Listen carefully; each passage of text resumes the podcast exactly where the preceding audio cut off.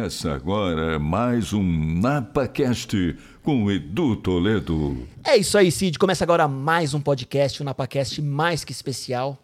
Hoje, 7 de junho do ano de 2021, a gente comemora o Dia Nacional da Liberdade de Imprensa. Olha que dia importantíssimo para o nosso podcast, que é, na verdade, mais um meio de comunicação, mais um meio de levar informação e numa data tão importante.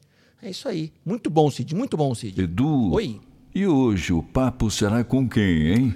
Cid, em comemoração ao Dia Nacional da Liberdade de Imprensa, eu não podia deixar de trazer uma pessoa fera no assunto para nos contar muito de fatores históricos, evolução, mudanças, é, méritos, talvez em alguns momentos de tristeza, algumas dificuldades, barreiras, obstáculos que essa profissão do jornalista tanto enfrenta. Então hoje nós temos ele, José Sintra, vulgo Zezo Sintra. Olha só, hein? Palmas para o Zezo. Muito bem, muito bem. Mas, Cid, antes ainda do nosso convidado começar a se apresentar a falar, chegou a hora do quê, Cid? Hora do merchan, Edu. É isso aí, hora do merchan, nossos apoiadores, Cervejaria Bragantina. Hoje estamos na água porque é um papo mais sério, não podemos desviar em função do álcool, então hoje não vamos ter uma cerveja agora, só para comemorar depois. Nova Casa Alves, há mais de 80 anos no mercado municipal, que nos manda umas castanhas, os queijinhos, azeitonas, enfim. E os nossos dois patrocinadores que os convidados mais gostam. Então, nesse momento, eu vou pedir para que o Fê abra a nossa câmera agora, porque chegou o momento de agraciar o nosso convidado com presentes. Olha só, Café Aromas de Bragança, Oh, lá da. Fazenda Boa Esperança, um dos cafés mais premiados do Brasil e do mundo. Muito obrigado. Muito bom.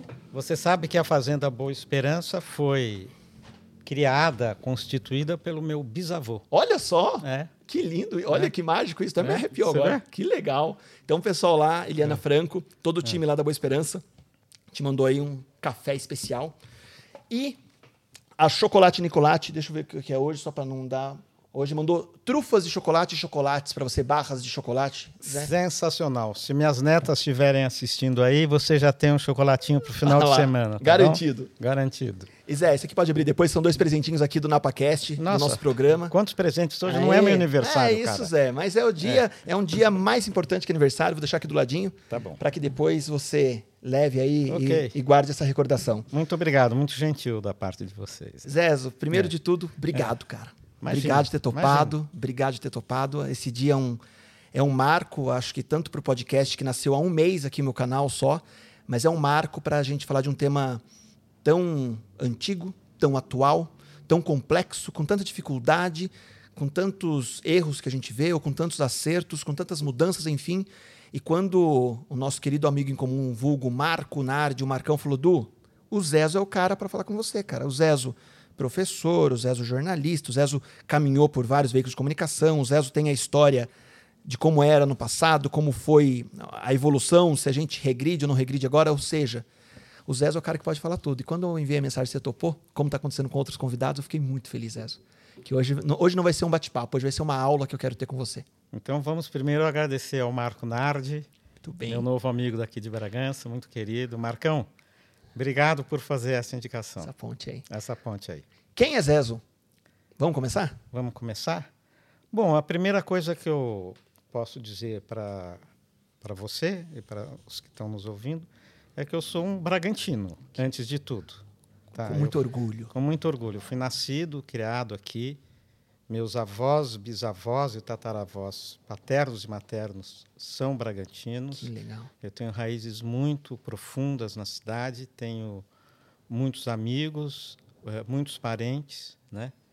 E apesar de ter saído de Bragança em 1965 aos 15 anos, eu nunca deixei de estar aqui de variadas maneiras, em variadas épocas, né? Eh, fiz minha vida profissional longe daqui, em São Paulo, em outros estados do Brasil. Sempre fui muito cigano, rodei muito por aí, mas nunca deixei de, de ter essa sensação de pertencimento a cidade onde eu nasci e me criei. Que bom. Esse sentimento de orgulho é bom, né, Zé? É, tem que ter, tem né? que ter, tem que e ter. depois Bragança é demais, né? É Não demais. tem como não ter orgulho. Eu né? falo, eu, eu falo É. bem de- nos quatro cantos de Bragança, que eu, eu adoro Bragança. A gente fala que tá perto de tudo, mas eu adoro Bragança. É, eu também. É, É, A eu gente quer o também. agito, vai para São Paulo um pouquinho, depois volta para Bragança e dorme Sim, aqui, né? Tem tá essa, ótimo. Tem essa vantagem, Não é pertinho, dá É, para tá ir e pertinho, voltar no pra ir mesmo voltar, dia. dá é. voltar. E Zé, conta um pouquinho como o Zé entra no jornalismo. O- é, eu sei que o Zé é formado em jornalismo e em Eu fiz ciências sociais. ciências sociais. Eu fiz ciências sociais, entrei na faculdade eh, no vestibular de 68, quando chegou o AI-5, a ditadura pegou ferrado e eu fui fazer justamente sociais, que era o curso mais, mais perseguido pela ditadura, Por que, Zé? porque se estudava política, sociologia, economia, antropologia e Tudo que abria ninguém gostava. tudo que os militares da não época não, não gostavam, porque aí você passa a entender o seu país, a sua história, as, as- como é que as, as coisas se eh, aconteceram no Brasil desde então, desde o descobrimento, e por que, que o país é como é ou como era. E, mas, enfim, eu, eu me formei na faculdade e, e fui trabalhar no SESC, Eles abriram na época lá um espaço para pessoas formadas eh, em áreas humanas, não necessariamente em sociologia. E eu trabalhei quase oito anos no SESC, eh, viajando pelo interior de São Paulo e na capital, eh, fazendo programações culturais, de lazer, esportivas, dando palestras, criando grupos para desenvolver atividades depois que as unidades saíam do interior e tal. Mas em um certo momento, um certo momento, eu senti que aquela não era a minha praia exatamente e que eu que eu não estava muito feliz nesse ambiente que eu estava e, e, e eu fiquei pensando o que que é que eu poderia fazer. Eu sempre fui muito ligada nas questões políticas e sociais do Brasil, desde desde a JEC aqui em Bragança. Talvez valha até a pena fazer esse pequeno li- linkzinho. Nos anos 60, você tinha a Juventude Estudantil Católica no Brasil inteiro. Você tinha a JAC, que era a Juventude Agrária, a JEC, Juventude Estudantil, a JIC, Juventude Industrial, a JOC, Juventude Operária, que era muito forte, e a JUC, Juventude Universitária.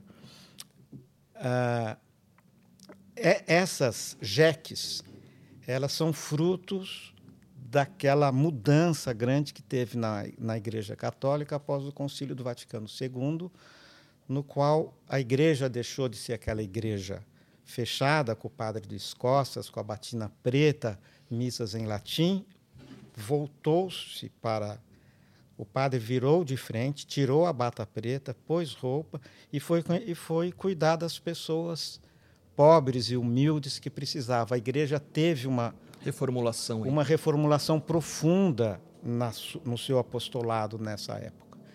E eu entrei com 11, 12, 13 anos, não me lembro bem, na JEC aqui de Bragança, que era coordenada por um padre queridíssimo e famoso aqui em Bragança, o padre Zequim. E, e, e desde então, eu, eu, eu, por influência, por participar disso, eu sempre tive uma, uma preocupação social muito grande, e por isso que eu fui fazer ciências sociais, e por isso que eu fui fazer eh, jornalismo, porque eu, eu desde, desde o colégio também, eu sempre, todo mundo falava, meu, você escreve bem, né? As professoras de português pegavam uma redação e falavam, ó, que redação legal e tal. Então, eu sempre tive um dom natural para escrever. Mas esse dom, ele não é um dom que caiu do céu, é porque eu gostava de ler. Perfeito. Desde menino, eu era um leitor voraz, né? li todos os livros do Monteiro Lobato e tal. Então eu tinha essa, eu escrevia bem porque eu li Lia. muito, né? Que é, um, que é só fazendo uma parte agora, que é uma das principais dificuldades que a gente vê hoje na juventude. né? Sim, se as pessoas A- não leem a- mais é outra, é outra, é? outra, outra época. É, né? outra época, e Outra a- época. Mas, mas você acaba vendo isso, o Porque- retrato disso, né? Da comunicação ruim, palavra, Sim. né? Mas quando eu lia, não tinha televisão em Bragança, anos 50, 60. A televisão chegou aqui em 62, 63, 64. Então não tinha televisão. E não tinha nada dessa parafernália que a gente tem, Tem hoje. hoje. Então, quando eu não estava jogando futebol no campinho lá, de barro, Tá valendo. Tá valendo.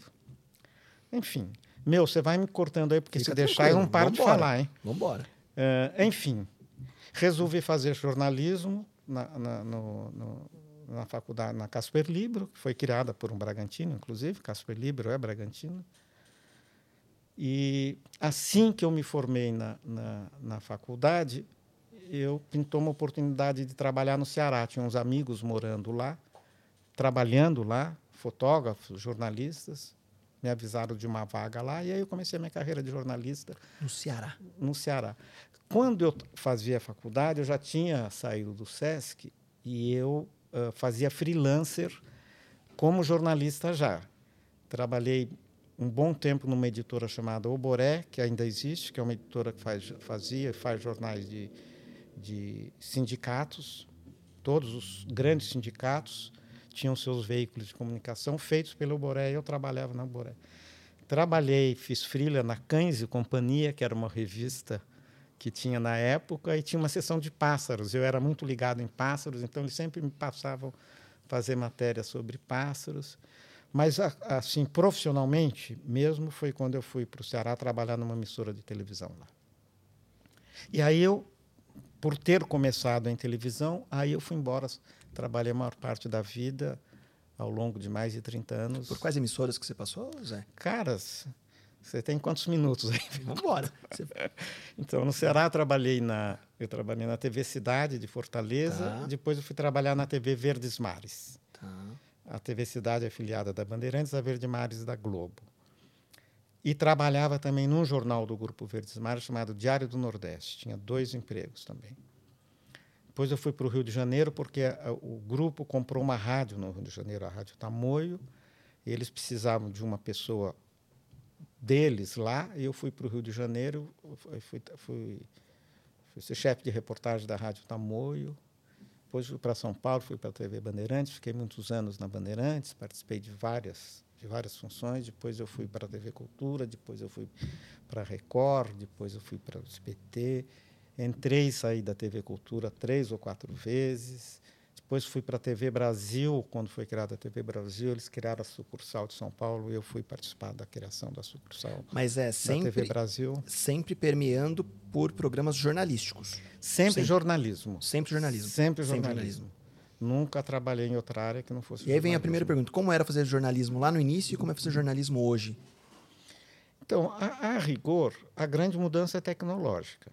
Né? A grande mudança é tecnológica, porque essa época ainda era um mundo totalmente analógico. Não se previa, não se imaginava O digital. o digital. Então, eh, eh, as dificuldades técnicas eh, eram muito maiores. O tempo para fazer as coisas era muito maior. O, o modo de produção era muito diferente. Passava por outras configurações na sequência da, da, da, do processo de confecção do, do material jornalístico. Isso tudo mudou muito. Né? Eh, mas a natureza do jornalismo, que é buscar as informações, eh, mediá-las para que elas cheguem ao público de uma maneira eh, inteligível, compreensível, concatenada, contextualizada, isso não muda Não muda nunca. Isso é do espírito, digamos assim, ou da natureza do jornalismo. E com toda essa bagagem do jornalismo te levou a ser um professor da ECA. ECA, né? É, ECA USP, é né? que a Escola de Comunicações e Artes é, um- é uma. Você ficou um bom tempo lá também, né, Zé? Fiquei 20 anos. 20 anos. É. A ECA ela tem vários departamentos: cinema, biblioteconomia, turismo. eh, acho que são nove departamentos, teatro e tal. O, o departamento maior, o mais importante, entre aspas, é o de jornalismo. Então, eu fui contratado para dar aula no departamento de jornalismo, de jornalismo, nas disciplinas eletrônicas, que eles chamavam naquela época, que era rádio e televisão. Eu trabalhei em rádio, é, mas contei, né? Trabalhei em rádio também. Então, então eu fui fui trabalhar na fui dar aula eh, nessa época em 1992, acho. Fiquei 20 anos, saí em 2013, por aí, 92, 93. É, foi, é tudo muito. A, a vida ela é muito. É, é, é o acaso é muito grande. Eu tinha um amigo meu, que não era nem jornalista, era um produtor de televisão, que eu tinha conhecido numa praia em Trindade, numa época que a gente ia acampar, e garotão e tal. E esse cara, esse cara uh, estava trabalhando nesse departamento de jornalismo, numa área técnica, mas na, na ausência de um professor, por alguma razão, ele começou a dar aula porque ele viveu também em ambiente televisão, mas ele teve um problema de saúde e precisou se afastar de um dia para o outro. E aí ele pediu para eu substituí-lo assim naqueles dias, porque não sabia que ele ia ficar tanto tempo afastado. Aí eu fui substituí-lo, o estado de saúde dele piorou, eu fui ficando. Esse ficando foi 20 anos. Eu fui ficando aí, claro. É, os alunos gostaram, o corpo docente Gostou. me aceitou, e aí eu tive que prestar um, um concurso. É, chegou uma hora que eu tive que fazer um, um teste e fazer todos os procedimentos lá para me para me transformar num professor regular assim do ponto de vista administrativo e tal. E aí eu gostei de dar aula também. Que legal. Adorei dar aula, virei um. Falando nisso, hoje nós temos alunos da da FAAT de Atibaia de jornalismo, de publicidade e propaganda, relações públicas. Tem RP lá não, é jornalismo e publicidade, alunos que os coordenadores do curso da FAT pediram para ah, que legal. ouvir. Que legal. Que legal, temos alunos. Inclusive, uma aluna está aqui presencial. É, que legal. que legal. Muito que bom, bom, muito bom. Zé, entrando no nosso dia de hoje, hum. que acho que vai ser o papo mais caloroso, que está todo mundo hum. esperando. Hum. Vamos começar a falar de liberdade de imprensa. Bora lá. O que é liberdade de imprensa, Zezo? Cara, a gente pode falar de muitas coisas a respeito disso, né? Basicamente, eu diria que é o seguinte: é o direito que todo cidadão tem de ter acesso a todas as informações possíveis da cidade, do estado, do país e do planeta que ele vive. Porque é um direito humano básico, essencial, você ter acesso às informações. Porque se você não tem acesso às informações, é, você, entre aspas, né, é, tirando o sentido negativo da palavra, você se torna um ignorante. Você ignora o mundo em que você vive, a cidade que você vive, o país que você vive. E se você ignora tudo o que acontece ao seu redor, você não tem como indivíduo, como pessoa, se colocar a, sua existência, se colocar dentro do tempo em que você vive, do local em que você vive. Então, o acesso à informação permite que você é, que você alcance um patamar existencial muito maior do que aquela pessoa que não tem acesso à informação. Porque aí você pode aceitar, recusar, ir em frente, voltar diante de todas as situações da sua vida pessoal e da sua vida em comunidade. Mas você só pode fazer isso direito se você é, sabe onde você está pisando e por que você está pisando. Por que, que isso acontece desta maneira neste tempo em que eu vivo e neste local em que eu vivo. Então, a, a, a maneira moderna de se ter acesso à informação é através dos veículos de comunicação. E isso é muito recente na história da civilização, como você sabe. É, Para fazer um, para tentar ser bem rápido aqui, até Gutenberg, a invenção, a invenção da tipografia, no século XV, 1450, por aí mais ou menos, as pessoas não tinham acesso a nenhuma informação. A informação ela estava centrada dentro dos mosteiros nas variadas ordens religiosas. Toda a cultura anterior, estou falando sempre do Ocidente, tá? sim, sim. Estamos falando do mundo ocidental porque é esse mundo que nós pertencemos. Neste, no mundo ocidental, a informação estava trancada dentro dos mosteiros e as pessoas não tinham acesso a nenhuma informação. O poder, portanto, estava na mão de quem tinha acesso à informação, que era a Igreja Católica. Não é? Então, é, por isso que, na Idade Média, a igreja é o principal ator político. É ela que controla os, todos os estados. É ela que determina quem vai ser o rei, quem vai se casar com quem. Por isso que os reis precisavam da autorização do Papa para se casar ou para fazer uma aliança ou para entrar em guerra. O Papa vivia pedindo tropas para defender o Vaticano. Enfim, o poder todo estava centrado na mão de quem tinha informação. Que informação que os religiosos tinham? Toda a cultura anterior dos gregos, toda a história de Ulisses, da Odisseia, toda a filosofia grega riquíssima, a matemática, a astronomia, depois o direito romano, todo o conhecimento humano acumulado no Ocidente ao longo de dois mil anos, três mil anos, tá ele era, ele era proibido que as pessoas tivessem informação. A chegada da, da, da tipografia e, portanto, da possibilidade de começar a divulgar essas informações de um meio fácil, prático, rápido, logo chegaram os panfletos, os livros e tal. No começo só se imprimia a Bíblia, mas nem a Bíblia as pessoas tinham acesso direto, elas tinham acesso a trechos que os religiosos escolhiam. Isso muda o mundo. Tanto que, quando termina a Idade Média, esse período de mil anos em que a informação é sonegada da população, termina no Renascimento, na passagem do século XVI, século XV, 16 para o 15. 1500.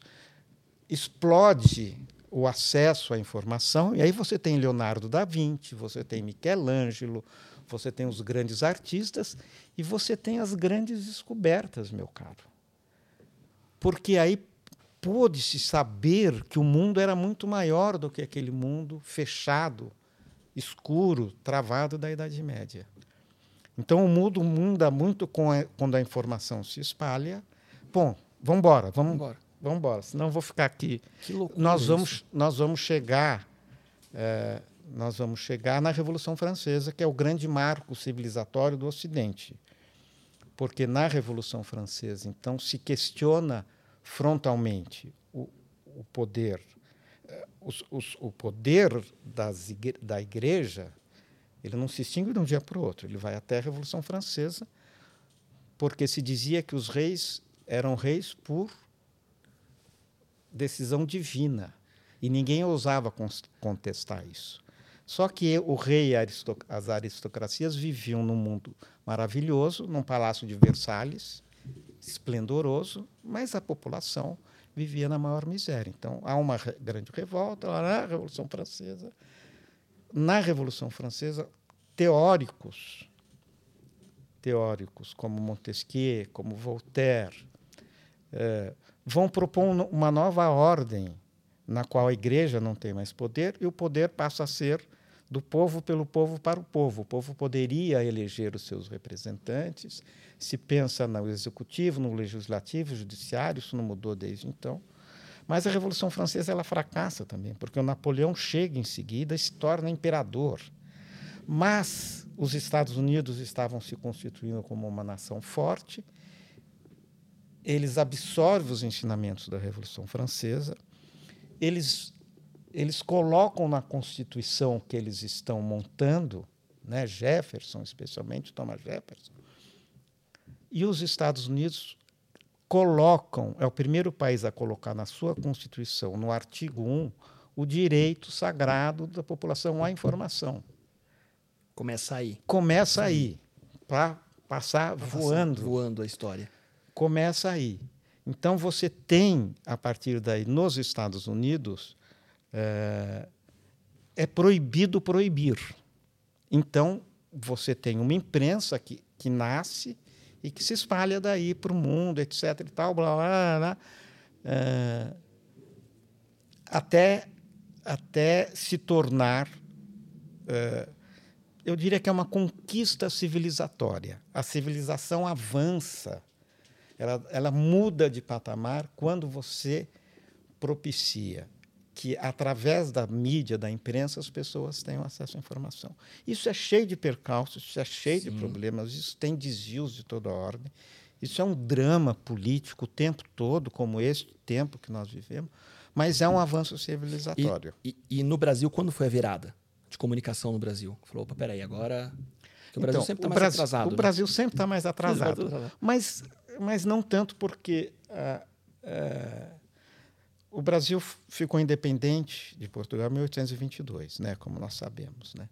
E nós tivemos a sorte de ter um imperador, que foi Dom Pedro II, que reinou quase 50 anos, eh, quase que mais da metade do século XIX, que ele era um homem cultíssimo.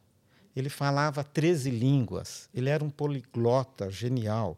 Ele visitava os grandes museus, ele, ele conhecia os grandes intelectuais, os cientistas, os artistas da época do mundo todo. Né?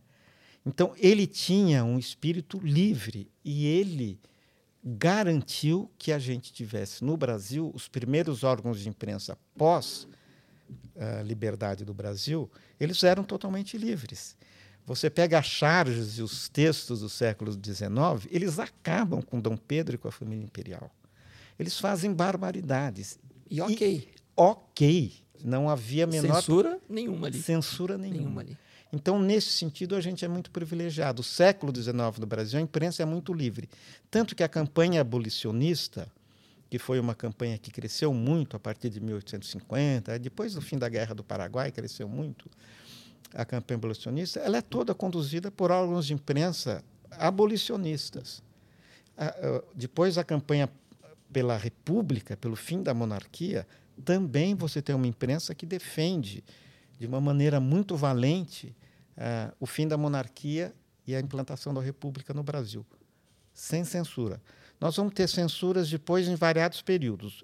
Eu diria que, para passar voando também, é no, é no, no governo Vargas. Né? Que é a década de? O Vargas assume a primeira vez em 1930, ele dá um golpe, né? Certo. Ele assume o poder em 1930, mas até em 32 a gente tem a Revolução Constitu- Constitucionalista de São Paulo, que ele vence, ele começa a adquirir um poder muito forte, e em 37 ele dá um golpe e implanta um sistema ditatorial no país. Primeira medida, ou das primeiras medidas, censura a imprensa. Criou-se o DIP, famoso DIP, que era o Departamento de Imprensa e Propaganda. A imprensa passa a fazer propaganda e não mais jornalismo. De, Isso perdura? de 37 a 45 é o auge do período ditatorial do Getúlio Vargas. Ele vai voltar eleito em 50 e até o suicídio dele em 54. No se- nesse segundo período dele, ele já não é mais um regime ditatorial. O Brasil tinha ido participar da Segunda Guerra com suas tropas. Meu pai, inclusive, foi na guerra, é pracinha, foi pracinha. O que, que eles foram fazer na Itália, os brasileiros, ao lado dos americanos e de muitas outras nações? Foram lutar contra o nazismo e contra o fascismo, que eram ditaduras cruéis. Né? Aí eles voltam, os, os, os, todo o generalato que conviveu com os, os americanos e os soldados, fala: pô, nós fomos lutar pela democracia na Europa. Os nossos homens morreram lá. E agora a gente vai voltar para um país onde tem uma ditadura, tem algo errado aí. Então, acaba a guerra, o Getúlio é deposto, pelos, pelos militares, inclusive. Eu, não é uma deposição, é, é, um, é um, um, um acordo. Termina o governo do Getúlio em 45 e ele vai ser eleito depois em 50 e se suicida em 54, agosto de 54. E aí nós vamos ter um período de liberdade de imprensa grande com um presidente que foi um dos presidentes mais modernos que a gente tem, que foi Juscelino Kubitschek. Juscelino Kubitschek era um homem muito contemporâneo, muito do seu tempo, muito aberto. A gente tem um período ótimo e tal. Vamos ter até o golpe de 64. Que é quando você está entrando em ciências sociais. Não, não, eu entrei em 68. 68 é- O golpe militar de 64, ele, os militares ficam no poder do Brasil durante 20 anos. Os de 65, 64 a 68, a gente tem uma coisa que é uma, uma ditadura meio disfarçada. Os partidos políticos são proibidos e a imprensa, ah, a imprensa é monitorada. Não há uma, não há uma censura. A imprensa, os órgãos de imprensa os podem manifestar algumas opiniões contrárias a, a, ao fato de, das coisas estarem caminhando num sentido que não se aceitava muito, etc. E tal. Mas você tem uma certa liberdade de opinião, você tem os festivais de música, as músicas de protesto, você tem jornais alternativos e tal. O bicho pega com as 5 em 68, final de 68, 13 de dezembro de 1968, para ser bem exato. É uma data marcante na história de quem viveu essa época. Aí você tem a censura total, absoluta à, à liberdade de imprensa. Nós só vamos recuperá-la no final do período militar, em 1985, com o fim do mandato do, do Figueiredo. De 68 a 85. De 68, onde você tem um período de censura brava. Como é que essa censura era exercida? Até estava pensando nisso hoje. Então, tem várias. Eu queria que você contasse histórias que você viveu Tem várias ali. histórias que eu vivi. Por exemplo, é, os, o, o, governo militar mandava para todas as redações do país censores. Se chamava, eles se chamavam censores. censores. Era o cargo deles. Era o cargo deles. Um ou dois, dependendo do tamanho da redação. Nada era publicado sem que passasse pela censura deles. Então, eles diziam: isso pode, isso não pode. O que, que pode? Pode o que elogia o governo, que bajula o poder, que diz que o general é incrível. Não pode falar de injustiça, não pode falar de desigualdade social, não pode criticar o governo porque não tem eleição direta, porque não tem part partido político está proibido. Ah, não pode nada. Não pode nada. Não pode nada. Ah, o meu pai assinava o jornal O Estado de São Paulo, o Estadão, que é um jornal centenário do século XIX, que é um jornal, sempre foi um jornal da elite paulistana, né? sempre foi o, o, o, jornal que foi a voz dos interesses da grande elite paulistana, quatrocentona e tal. Ele pode ser acusado de tudo, menos de ser comunista, esquerdista, ele nunca foi e nunca será. Está né? Tá sempre nas mãos da família Mesquita. Mas o, os Mesquitas, usando o jornal, não, é, o negócio deles não sobreviveria se a imprensa não fosse livre, porque o negócio deles era imprensa. Então, o que, que eles fazem? Eles, censu eles censuram, chega ao jornal com tudo que ia ter. O censor fala, isso não. Aí eles põem uma receita de bacalhau ao forno. Então, chegava na minha casa o Estadão, a principal matéria era bacalhau ao forno. E aí, durante anos. Nas entrelinhas já estava dizendo que. Não, todo Opa. mundo começou imediatamente, Não. todo mundo falou: Meu, isso aí. aí se abria lá, tinha doce de cacau, não sei das quantas, cocada, uh, arroz com feijão, não sei o que, enfim. O jornal era. Substituindo as matérias. Todas as matérias censuradas viravam receitas. receitas. E aí, isso, de uma certa maneira, era pior do que deixar aquela notícia, porque isso ridicularizava o poder. Falava, ó, as pessoas sabiam, a gente não pôde ler isso, eu não tive acesso a essa informação. O que será que é que ia sair no lugar do, do bacalhau ao forno? Entendeu? Então, isso também contribuiu para criar um, um, um, um sentimento. o, é, o, que, é. o, o, que acontecia se o censor falasse: olha, não pode ser essa matéria? E o dono do jornal falasse: quer saber? Vou soltar. E o, e o papel fosse para a rua. Não, ele, ele, ele era brecado na tipografia. Ele não, ele não, não conseguia chegar na rua. Ele não, jamais ele ia chegaria outra, na rua. Ia ter um segundo break, é. então. O sensor parava não, na edição. O que acontecia era uma negociação, muitas vezes. O tempo todo, aliás. O, o, o editor do jornal, responsável por aquela notícia, uh, uh, entrava numa negociação com o censor. Por que, que você não quer isso? Ah, porque fala dessa maneira disso, é muito agressiva. Então, se a gente trocar essa frase, puser isso, se a gente trocar essa palavra, se a gente. Então, com o tempo, desenvolveu-se uma negociação. E os próprios censores foram percebendo que era absurdo deixar de noticiar certas coisas. Eu vou contar um caso aqui inacreditável que foi censurado. Mas então havia uma negociação uh, em que nem nem sempre a notícia era censurada, ela só não era dada como o jornalista queria, ela era atenuada. Tá? Por exemplo, entre 72 e 63, nós tivemos uma gravíssima crise de meningite no Brasil. acho que especialmente Rio e São Paulo, Minas, talvez. Morreu muita gente, e principalmente criança, que é muito suscetível ao ataque da meningite. Era proibido divulgar que tinha um surto de, de meningite. Não se fala, era terminantemente proibido. A gente teve um surto de meningite gravíssimo durante dois anos, morreu muita gente. E não podia falar. E não podia falar. Putz. Porque isso podia revelar uma fraqueza do Da Estado, saúde, dos da saúde, dos controles de vigilância, etc. Então, você veja, chegava ao cúmulo de proibir noticiar que havia um surto de meningite. E de noticiar que poderia se tomar medidas de prevenção. Muito parecido com o que nós tá estamos vendo vivendo hoje. né? Porque se hoje se noticiasse, explicasse melhor, o presidente fosse na televisão e explicasse que seria legal, bibibi, babá, a gente talvez tivesse tido um, um surto de Covid não tão Diferente. desastroso e tal. Mas, enfim, vamos chegar lá, ainda tem tempo.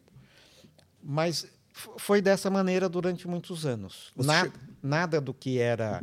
Nessa época, você veja bem, eu, eu entrei na faculdade de jornalismo em, mil, em 1978, saí em 1980. Portanto, eu não, não trabalhei como jornalista nessa época. Eu conheço de amigos, de conhecido, de receber o Estadão em casa e ver a receita. Eu lembro muito bem. Do, abrir o jornal, tinha muita receita. Tinha dias que tinha, quando tinha uma crise mais grave, uma véspera de, da escolha do, do general que seria o próximo presidente, havia uma disputa de poder enorme dentro da cúpula militar. Quem, o Costa e Silva teve um, um derrame. A gente teve o Castelo Branco, né? não sei se você conhece toda essa história, mas o Castelo Branco foi o primeiro o Marechal Humberto de Alencar Castelo Branco, de 65 a 68.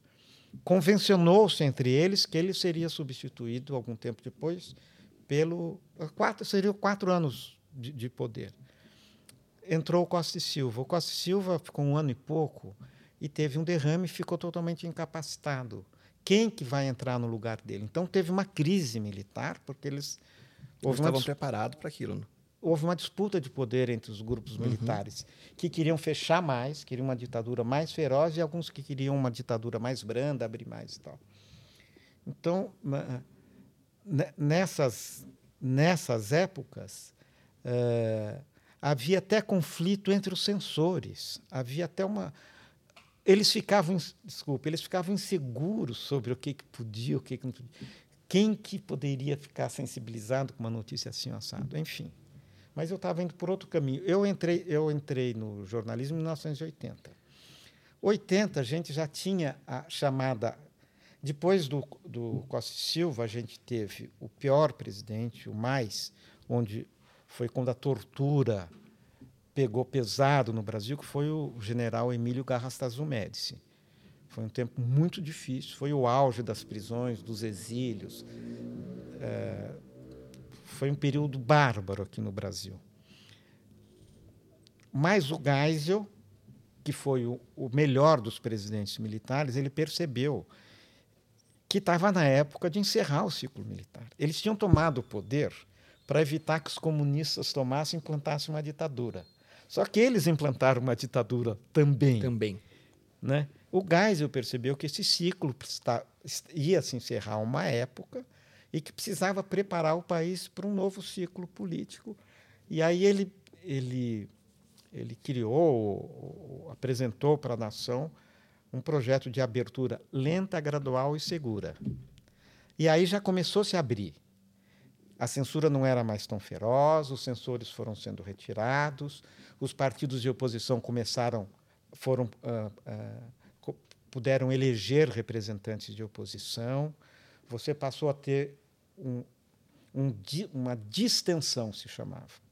Então, essa distensão política, que permitiu, por exemplo, que o MDB elegesse governadores e prefeitos no Brasil inteiro, ela também permitiu um abrandamento da censura. Eh, Foi um, um longo processo. Desembocou em 1980, com o fim do período Geisel, chegou o, chegou João Figueiredo. O Figueiredo, de cara, pegou uma crise econômica mundial, que foi o choque do petróleo, que derreteu a economia do planeta e a economia do Brasil. a gente teve um milagre econômico nos governos militares teve uma estabilidade econômica grande no período do Geisel. O país cresceu, o país construiu a ponte Rio-Niterói, o país construiu Itaipu, o país abriu estradas, o país teve um crescimento muito grande. O Geisel era o único dos generais que tinha um projeto de país, que era o Brasil grande, uma potência, fez o acordo para trazer da Alemanha as usinas nucleares, a gente ia ter milhões de usinas nucleares. Ele, ele pensava alto e, e executou. O Figueiredo já pegou um fim de ciclo, de cara uma crise econômica, e é um cara que, que, que não tinha mais eh, disposição. Ele percebeu também que o governo, o ciclo militar estava no fim. E nesse, e nesse. Então a gente teve um período que meio que eles relaxaram. Por exemplo. Em, Mas esse relaxo 19... permanece ou ele é um relaxo? Não, não. não esse, ele vai relaxando. Por exemplo, 1900. Aí eles não conseguem mais segurar. Aí a população começa a se mobilizar. Você tem anistia, os, os grandes exilados políticos voltam para o Brasil, o Brizola volta para o Brasil, o Miguel Arraes volta para o Brasil. Todos os exilados naquela época, os estudantes, centenas de exilados, voltam. O Franco Montoro, que foi governador de São Paulo. Em 82, você já tem uma eleição que já se elege em São Paulo, por exemplo, um governador de oposição, que é o Franco Montoro. Em 82, cria-se o PT. Em plena ditadura, houve a possibilidade do Partido dos Trabalhadores se constituir. Entre 78 e 80, 81, você tem as grandes greves do ABC, quando surge um líder operário que devia ser conhecido como Lula. Né? O governo não tinha mais força para segurar as greves. Houve muitas greves no Brasil inteiro. Mas o grande centro de, de eclosão de, social foi no ABC, porque você tinha grandes montadoras, aquelas montadoras com milhares de operários, e os operários falaram: epa, calma aí, nós queremos ganhar mais. Eles se permitiram a fazer reivindicações, o que dez anos atrás eles seriam presos, expulsos ou mortos, como alguns foram. Né? tem um operário chamado Manuel Filho que foi assassinado pela ditadura porque ousou fazer reivindicações trabalhistas e tal. Já em 78, 79, 77, 78, 79, os, os, os, os operários do ABC pararam o Brasil, entendeu? Mas você tava, o Geisel era ainda presidente. Ou seja, é um processo que vai desembocar em 1985, quando termina o mandato do Geisel. Neste momento, a população não aguenta mais os governos militares, de modo muito majoritário. E como isso se manifesta? Se manifesta pela campanha pelas diretas já. A campanha das diretas já foi uma coisa inacreditável. Ela pegou fogo, ela incendiou o país. Houve manifestações de um milhão de pessoas nas grandes capitais. Virou uma coisa e aí a gente pode voltar a falar da imprensa. Porque nesses momentos decisivos a imprensa passou a ter. A imprensa captou antes esse anseio de fim do ciclo militar, de a gente voltar a ter uma democracia normal. Eu quero eleger o meu presidente, o meu prefeito, o meu governador. E um jornal se destacou nisso, a Folha de São Paulo. A Folha de São Paulo, que era um jornal uh, paulistano, tímido, que não tinha grandes. A, a velha geração dos caldeiras, dos frias, uhum. estava envelhecendo, chegaram a, a nova geração dos herdeiros e eles perceberam que, é, é, eles captaram antes de todo mundo esse, esse sentimento a gente precisa mudar não dá para continuar dessa maneira. E como é que nós vamos mudar? Vamos fazer direta já, porque nós queremos eleição, nós queremos ter partido de oposição, nós queremos ter imprensa livre. Para isso, nós precisamos ter eleição direta já. Foi um baita do Foi movimento. um marco na imprensa isso também, né? Em, em ferramenta de comunicação. Foi, em... foi um marco histórico. assim. Quem estuda jornalismo tal tem que voltar para esse período. Porque na, a, na, na, na nesse, nesse buraco que a Folha abriu, todos os órgãos de imprensa perceberam ou eles iam atrás, ou eles iam ficar ficar para trás. Ficar para trás. Eu morava no Rio nessa época. As bancas de jornais estavam abarrotadas da Folha de São Paulo. O Brasil inteiro, as pessoas queriam ler a Folha de São Paulo, porque a Folha de São Paulo decidiu tomar posição. Foi uma firme, coragem, ele foi um ato de coragem. Ele. Foi um ato de coragem, decidiu e fazia diariamente editoriais, matérias e reportagens, né, exigindo as diretas já. E aí todos os órgãos de imprensa, uns mais, outros menos, foram perdendo o medo do governo militar e entraram nessa vibe direta já. Né? Eu, no Rio de Janeiro, para contar uma, uma historinha pessoal aqui, eu, tava, eu era o chefe de reportagem da Rádio Tamoio, no Rio de Janeiro. Eu tinha ido para lá para organizar um pouco ali. Eles haviam mudado de dono, eles tinham demitido praticamente todo mundo, eles queriam começar uma nova rádio. Só que as, a, o comando da Rádio Tamoio ficava no Ceará, então eles não tinham muito controle.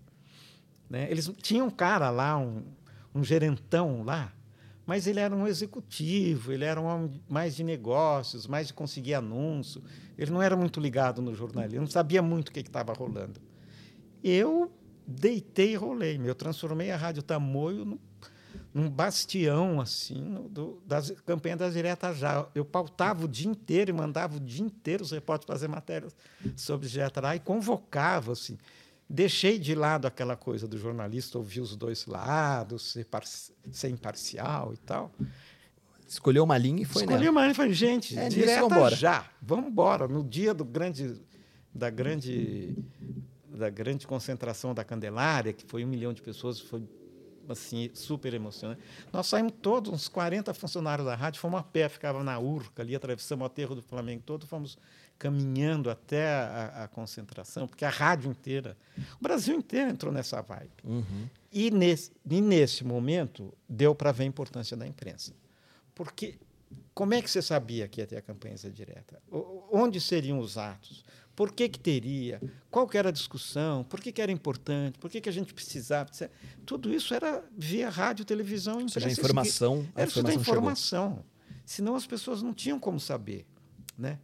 Nesses, nesses grandes momentos de crise, a imprensa tem um papel, eu diria que o mais importante. Até fazendo, até fazendo mais uma parte, Zé, eu vejo muito isso em, no mundo corporativo onde eu atuo também, é. em questão de é, planos de contingência para grandes empresas, enfim, o quanto o poder da informação nesse momento de crise, em gestão de crise, o quanto a informação é ferramenta essencial para a gestão de crise indiferente. A gente está falando de questões políticas, mas Sim. no mundo empresarial igual. Igual. Né? É, as, as, grandes, as grandes crises, os grandes, as grandes ferramentas para minimizar esse desgaste ou buscar as melhores soluções sempre está atrelado através da informação.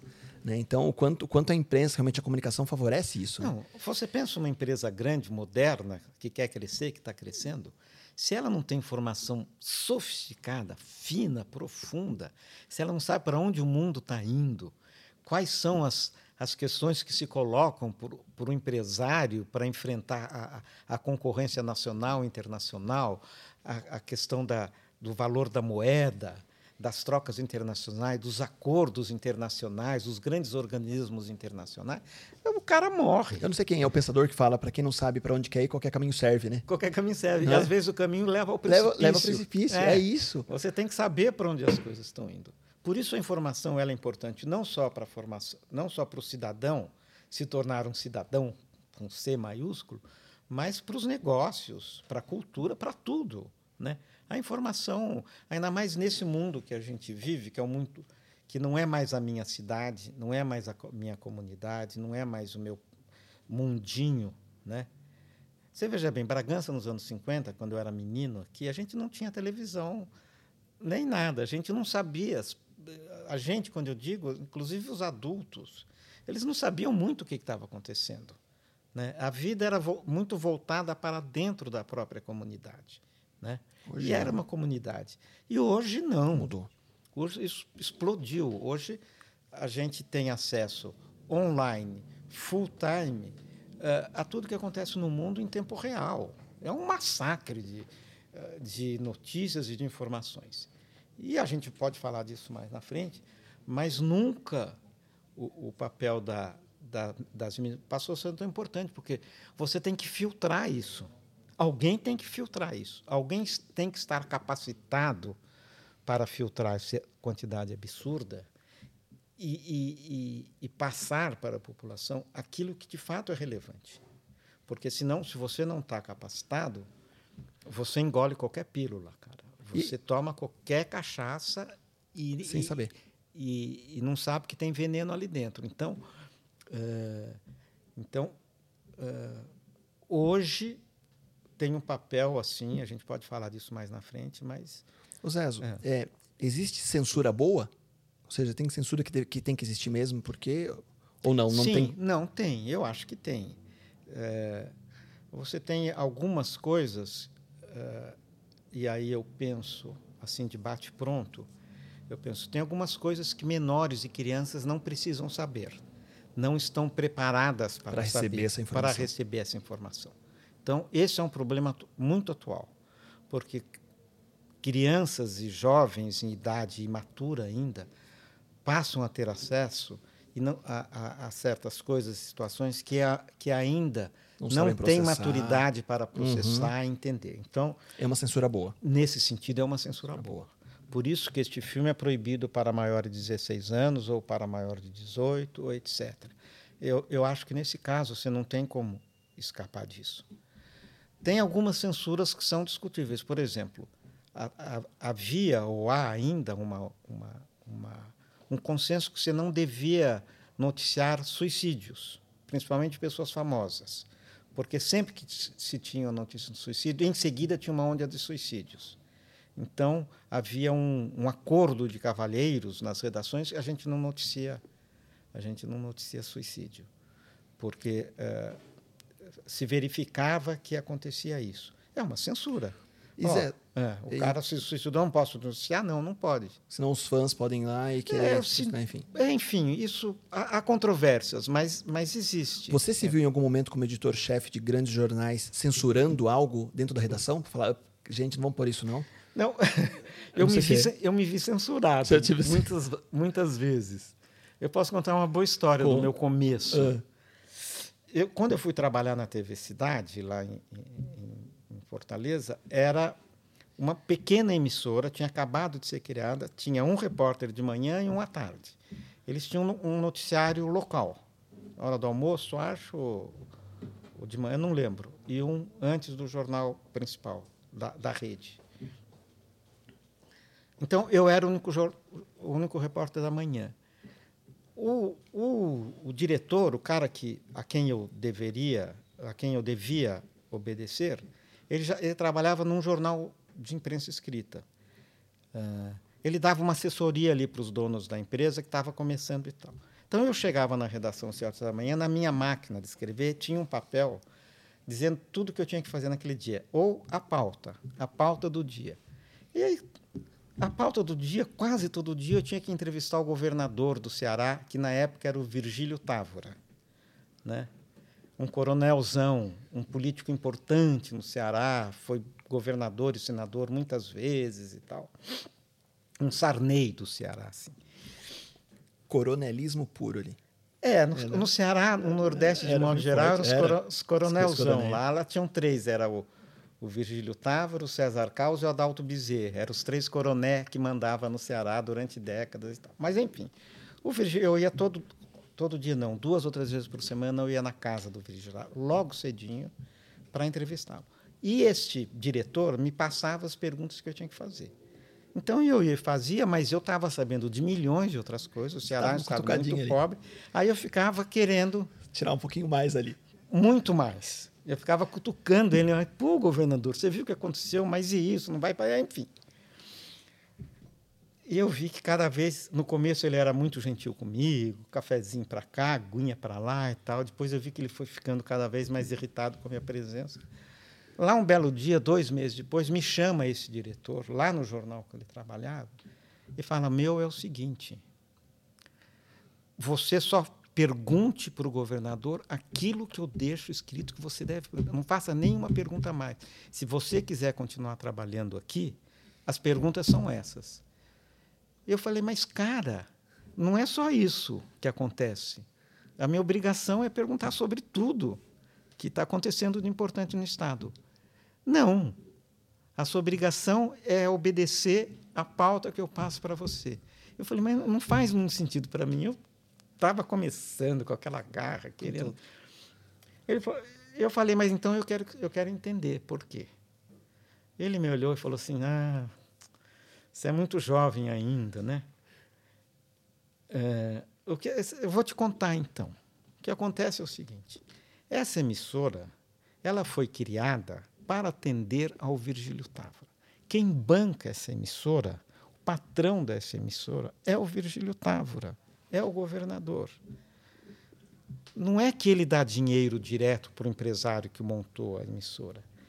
É que esse empresário tem acesso a certos negócios do Estado. O governo do Estado anuncia nos intervalos comerciais. Né? E a emissora se sustenta desde que o governador queira. Se você ficar atormentando, o governador para de apoiar a emissora. E a emissora morre. A emissora morre, você vai ser mandado embora. Cara, e aí, como lidar com isso? Eu tinha acabado de alugar uma casa, minha mulher tinha acabado de ter minha filha mais velha. E eu entrei numa depressão profissional. Falei, caraca, meu. Como que, que eu vou fazer da minha vida? Fiquei ali, aí a batata estava assando, quando já está bem assada, aí me mantive seguindo a pauta que ele deixava.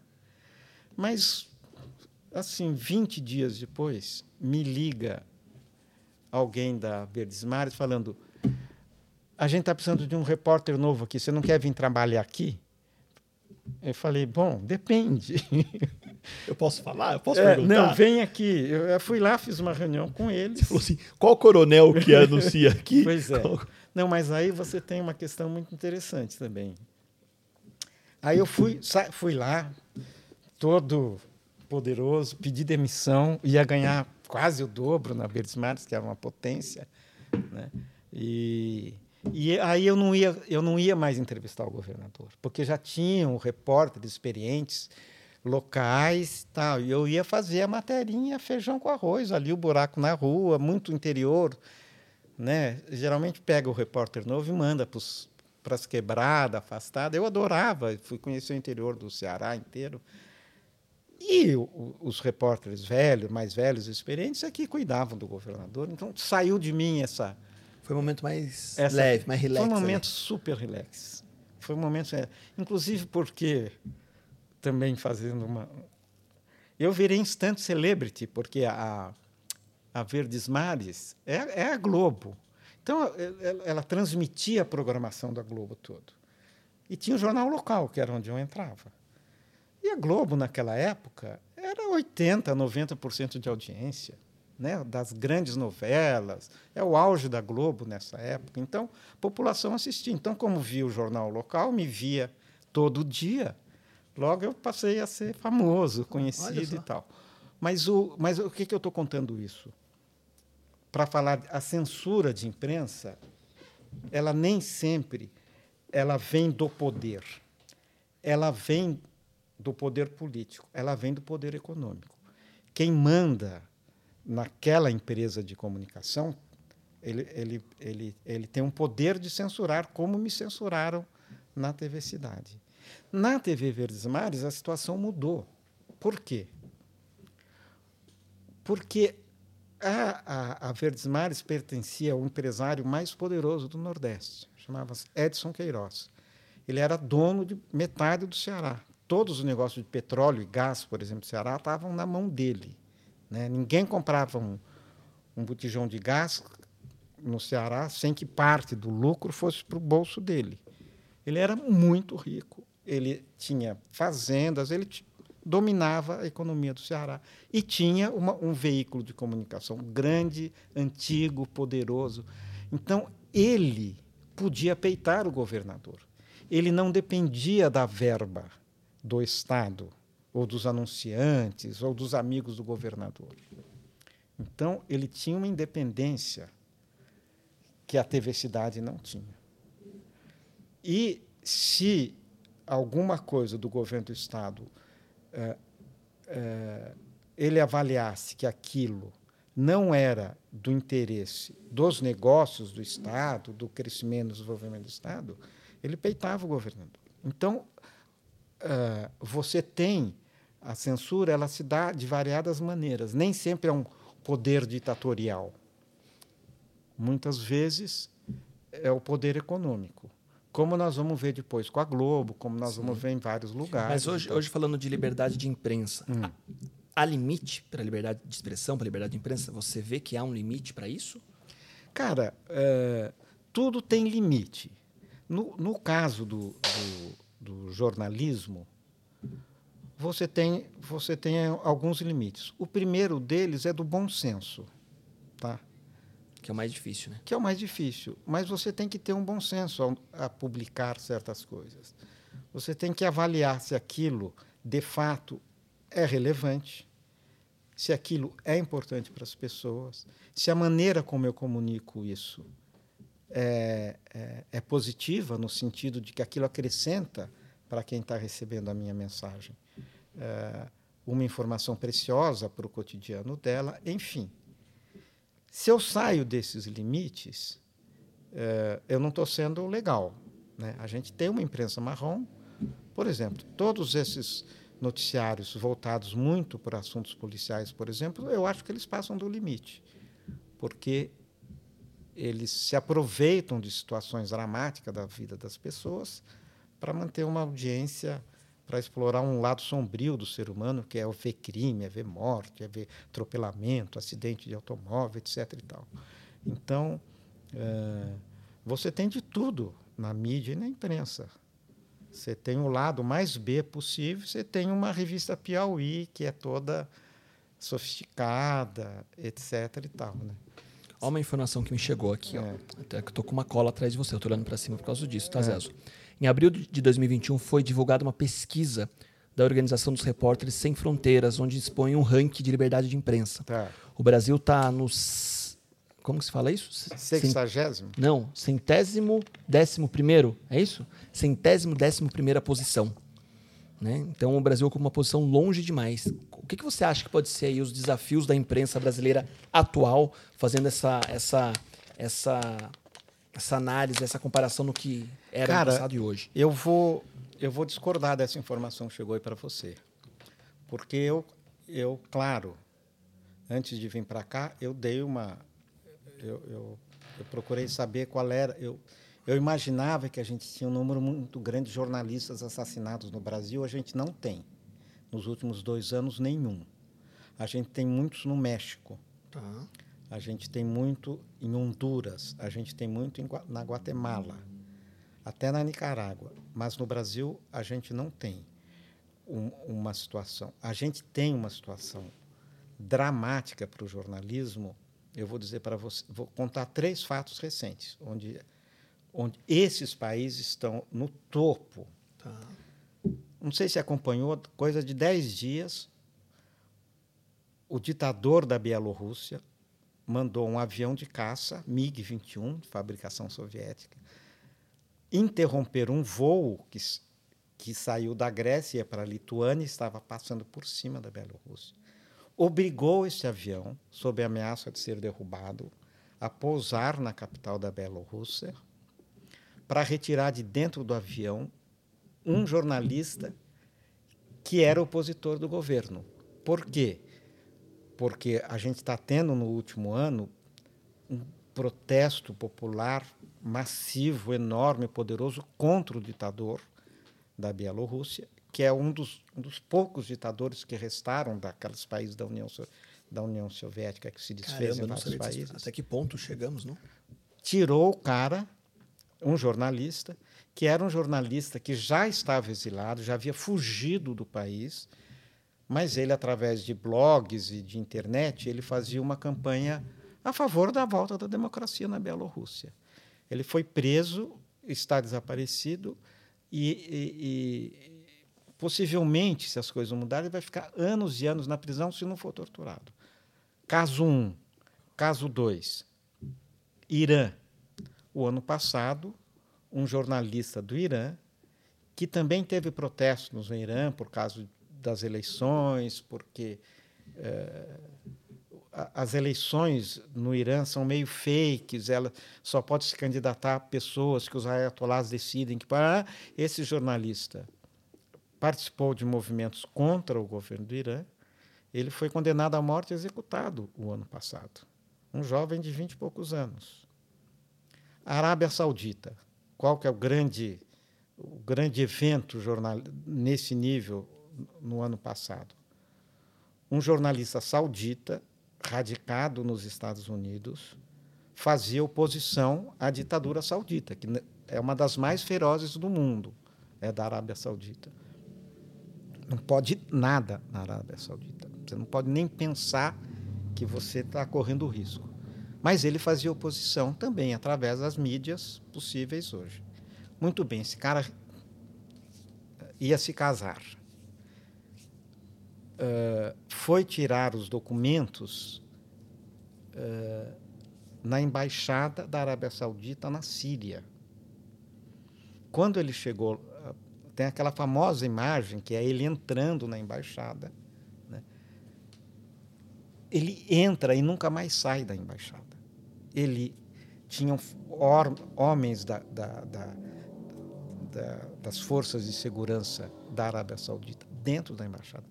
Prenderam ele, mataram esquartejaram e desapareceram com as partes do corpo. Então, a três gente, casos. a gente tem três casos.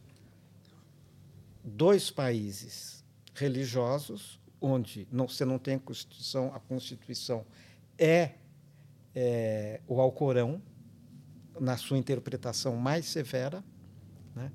e uma ditadura de direita, que é, que é a Bielorrússia que é um país que ficou meio satélite da União Soviética. Na verdade, uhum. quem manda na Bielorrússia é, é, é, a Rússia, é o Putin, que ele fez um estado tampão ali para proteger a Rússia no caso de uma guerra contra os países do Ocidente, enfim. É, então, Brasil no Brasil, disso... no Brasil você não tem nada parecido com isso. No México você tem muitos jornalistas assassinados que são aqueles que descobrem ligações dos grandes cartéis de tráfico de drogas uh, vinculados aos esquemas políticos. E aí eles são, são muitos os assassinatos. Né? No Brasil você não tem. No Brasil você tem assassinatos de lideranças nas áreas rurais indígenas. Aí você tem bastante, muitos. Pará, Amazonas, essa região amazônica do país, você ainda tem isso, mas você não tem eu não tenho o número aqui, mas eu vi que em 2020, ou 2019, 2020, a gente não teve nenhum caso de um jornalista. Talvez tenha tido um assassinato de um, de um jornalista numa cidade do interior de Minas, mas aí parece que as, os motivos eram outros, enfim. Mas, enfim, eu vou registrar essa informação que chegou para você aí e vou verificar. Eu não acredito que a gente está nessa posição. Tão né? longe né? assim. A gente, a gente, a despeito de tudo que nós estamos passando, a gente tem plena liberdade de imprensa. Você ouve, você ouve os, os grandes órgãos de imprensa hoje falam mal do atual governo Sim. o tempo todo e está e tá tudo bem. Né? É... Lógico que a gente vê, às vezes, o órgão de imprensa falando mal e, ao mesmo tempo, acontece a, a retaliação comercial financeira, né? Então, peraí, eu deixo de fazer a propaganda, eu deixo então, de, de... Então, o Bolsonaro ameaçou todo, principalmente a Globo, uhum. desde, desde que ele tomou, ele sempre ameaçou fazer. O problema é que esses os grandes órgãos de imprensa brasileiro, eles não são mais dependentes do, do dinheiro do Estado. Aconteceu uma coisa muito louca, muito curiosa. Quando a internet chegou de uma vez por todas, falou-se os jornais impressos e a própria televisão vão acabar. Você não tem como competir com a velocidade com que a informação circula nas redes sociais. Né? E, de fato, a tiragem dos jornais impressos, pelo menos, foi caindo muito. As pessoas, eu mesmo parei de comprar jornal na banca porque eu assinei a assinatura digital. Por que, que eu ia até a banca se eu uhum. podia ligar o computador e, e ler o que eu queria ler? Mas aconteceu um fenômeno muito curioso as, as pessoas descobriram a possibilidade de ter acesso aos jornais via digital. Então, explodiu o número de assinaturas digitais, não só no Brasil, no mundo todo. Então, a Folha, o Estadão e o Globo, para falar dos três grandes, eles não dependem mais de verbo oficial. Depende um pouco. A Globo talvez mais um pouco. Mas eles não dependem mais tanto. Eles têm possibilidade de se manter sem. Com as, com as privadas. Né? Com, com, as, com as suas. Com as suas... Eu, eu lembro de alguns amigos falando assim, né? O jornal impresso nunca vai acabar porque você pode buscar informação em vários meios de comunicação, mas Sim. alguns acreditam que o jornal impresso é onde tem informação mais Sim. fidedigna ali, mais que você pode é. confiar. Não sei se isso é, é, é mito ou verdade, né? É, o, que de... acontece é que, é que a, a, explosão de informações pela internet causou uma confusão na cabeça das pessoas. Então as pessoas às vezes nem sabem que aquilo veio do jornal X ou do jornal Y você abre algum site de notícia como Terra, ele puxa notícia de tudo de quanto é tudo. é canto. Então você não sabe se aquela notícia é verdadeira, de onde que ela veio, enfim. É, então a sensação que a gente tem em pegar um jornal impresso na mão é de mais segurança mesmo. Como que você tem que aprender a navegar uhum. na, no noticiário é, pela internet para selecionar o que o que de fato interessa, né? É, você tem que ir nas fontes. Eu, por exemplo, acompanhei a eleição do do Biden eu acompanhei pelo, pelos jornais americanos, o Washington Post e o New York Times. Ah, você sabe inglês para ler? Falei, não, mas se você tem lá, traduzir.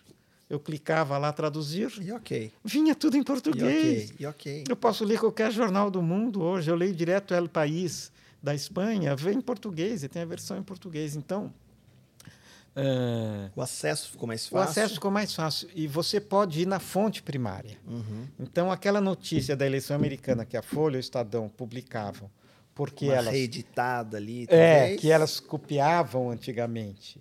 Dava uma, uma mexida, dava uma adaptada para o leitor brasileiro, tira, mistu, uh, uh, explicava algumas coisas para o leitor americano é óbvio, para o leitor brasileiro precisava dar uma contextualizada.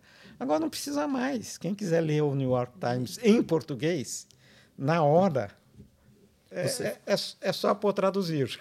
Você falando isso me veio à mente é. as, as fake news, né? Em função de buscar informação sim, em fontes sim. fidedignas. Como eram os fake news do jornalismo do passado, como é agora, e como um jornalista, né? E até é, pessoas que estão nos assistindo podem talvez fugir e escapar dessas fake news. Eu sei que você acabou de falar algo que já é claro, né? De buscar na fonte, na fonte oriunda ou na fonte. É, como que você falou? Primária. Né? Primária. É, mas como eram, sempre existiu, na sua época também tinha fake news, como chegava notícia para um, um redator de um jornal local, como chegava notícia há 30, 40 anos atrás sem internet, sempre era confiável, às vezes realmente era uma fake news e nossa, publicamos ou divulgamos isso no jornal na hora do almoço. Hoje, você que trabalhava muito em vídeo, né? A gente divulgou e, putz, era uma notícia falsa, como corrigir isso? E hoje, isso a gente tem feito, tem feito muito isso, é visto muito, né? O quanto as fake news, às vezes, até é, destroem a reputação de uma pessoa, seja ela política, artista ou até mesmo uma pessoa física normal, quanto a fake news pode enaltecer, colocar essa pessoa no pedestal e ao mesmo tempo derrubá-la. Né? Como era isso no passado e como, como é isso hoje na sua visão? Cara, fake news é o grande, é o grande problema da comunicação atual. É, um, é uma praga. Né? Eu estava imaginando aqui, não sei se você já viu um bando de saúva atacar um, uma árvore de fruta que está verdinha, lindinha, em meia hora não sobra nada. nada. A fake news ela, ela, ela entra na, nas redes com uma velocidade, com uma capacidade de mudar a percepção da, da realidade das pessoas, capacidade de, de provocar dúvidas é, de uma maneira avassaladora. A gente viu isso na, na eleição de 2018. As pessoas passaram a acreditar em coisas totalmente absurdas, né? Para dar o exemplo mais da fake news mais inacreditável, que eu vi uma pessoa adulta, uma pessoa com formação universitária, que ela falou para mim: "Mas e a piroca da mamadeira?" A pessoa acreditou que se o Haddad fosse eleito, as mamadeiras sairiam da fábrica com, com o bico em forma de pênis. Milhões de pessoas acreditaram nisso. Para você ver como é devastador a fake news. A fake news né? Mas, Agora, mas o que acontece é o seguinte: o que acontece é que é, você tem os anticorpos também. Então, foram se criando anticorpos. A, a fake news ela é como uma Covid-19. Ela chega, você não sabe da onde, quem fez, por onde veio, e ela chega e entra no organismo, na mente das pessoas e transforma a visão de mundo das pessoas. As pessoas não... Mas eu acho que os, os organismos passaram a produzir anticorpos, né, para ficar nessa metáfora atual aqui de pandemia. E, é, por exemplo, surgiram muitas agências de verificação de notícia. Então, hoje em dia, todo órgão de imprensa tem lá, se abrir o G1, por exemplo, se você puser no Google agência de, de, de, de verificação de notícia, tem várias. Então, se você viu uma notícia que você acha totalmente estranha ou espatafúrdia ou exagerada, você tem obrigação de, de procurar se informar a respeito dessa notícia. E mais do que isso, você tem a obrigação de não passar essa informação para frente se você não tiver certeza que ela é verdadeira. Você tem que represar. Tá? É como, ainda ficando na metáfora, é como você ficar isolado. Você não pode sair por aí, se aglomerar e passar o vírus para todo mundo. A fake news, você, é você tem que isolar ela. Você recebeu uma notícia que você percebe que é tendenciosa ou que ataca uma pessoa de uma maneira muito. Né? Você breca. Hoje eu estava vendo os memes que saíram sobre o Tite. O Tite virou comunista de um dia para o outro. Os memes do Tite, com aquelas, bo boné, aquelas boinas russas, com o uniforme dos russos com aquelas cinco estrelas, com o Che Guevara, com o Fidel Castro. O, o, o Tite, tadinho do Tite, cara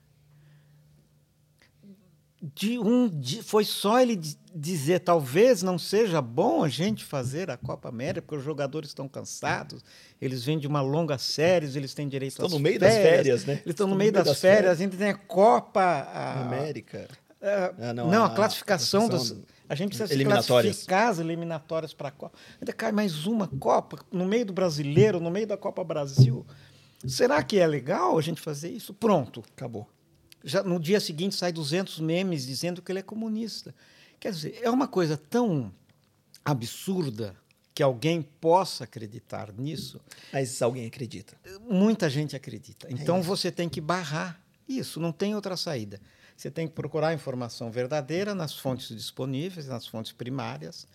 E aí, cara, eu vou dizer para você, neste momento em que a fake news está impregnada no tecido social, a imprensa tradicional, a imprensa séria, passa a ser um papel muito importante. Por quê? Porque numa redação de jornal, como as que eu trabalhei, a notícia é verificada, checada, é, analisada, é, a decisão não é individual, você não aciona um botão e sai uma notícia.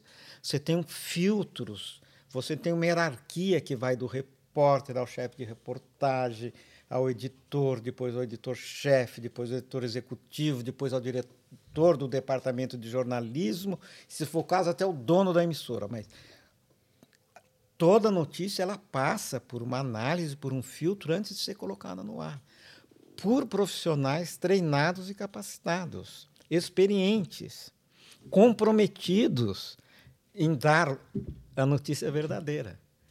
Então, nunca como antes a gente precisou tanto desse jornalismo tradicional, sério. careta, sério. Porque senão nós estamos fritos, porque senão a gente toma decisão baseada em informações absolutamente é, não verdadeiras. Você me dá um segundo aqui? Eu tomei muita claro. água. Eu, eu, eu, eu, eu, já vou conversando com, meu, com, com o seu público aí, vai. Fica tranquilo. Joga para mim.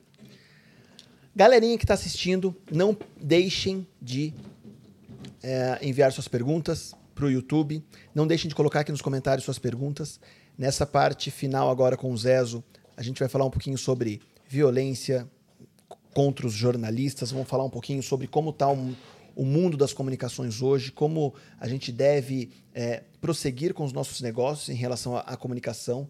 Né? Fica muito claro é, o quanto a informação é importante.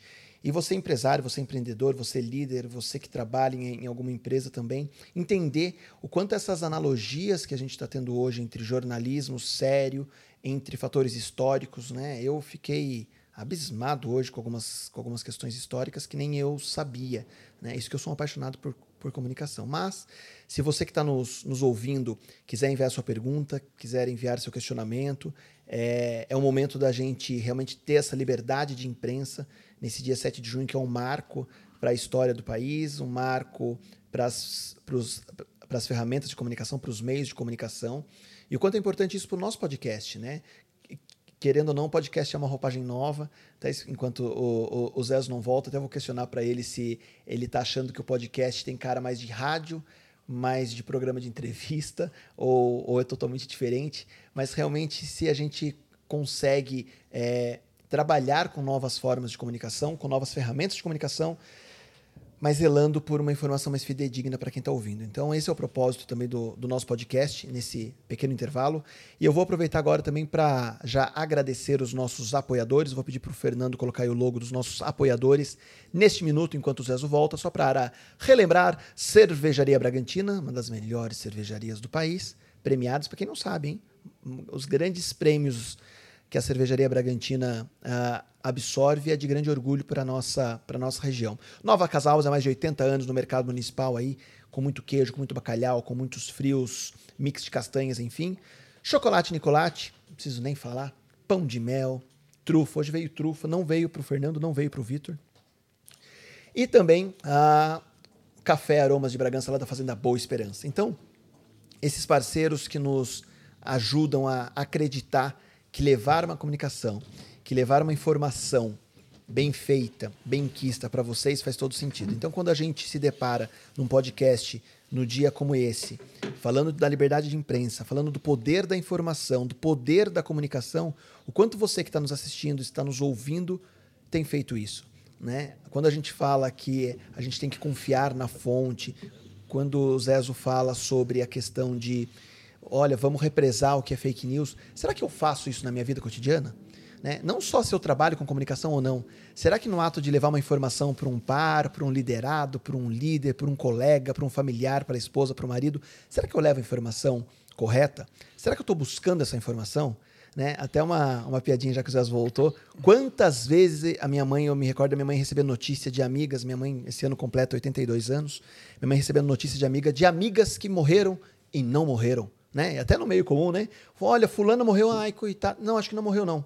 Né? A outra também fala, não, não morreu, né? Então, assim, a, nós somos permeados por fake news, por informações a todo momento. Então, quanto você também tem se preparado para isso? E o Vitor acabou de cantar no meu ouvido nesse retorno do Zezo que nós já temos pergunta dos ouvintes. Qual é a pergunta, Vitor? Liga o microfone e faz aí pro Zezo. Primeiramente, boa noite. Olha, que voz, hein? Esse é o Vitor Engelman. Tá comendo lá. castanha, né? Devia ter engolido primeiro castanha da é, Casa Alves. É. Muito gostosa a castanha da Casa muito Alves. Muito bem. Vamos para a pergunta, Vitor. Ó, Marília Sintra perguntou. A construção da, da ponte Rio-Niterói foi um feito. Houve muita morte acobertada dos operários na construção. Na sua opinião, há uma ligação política entre esconder as mortes e o governo vigente?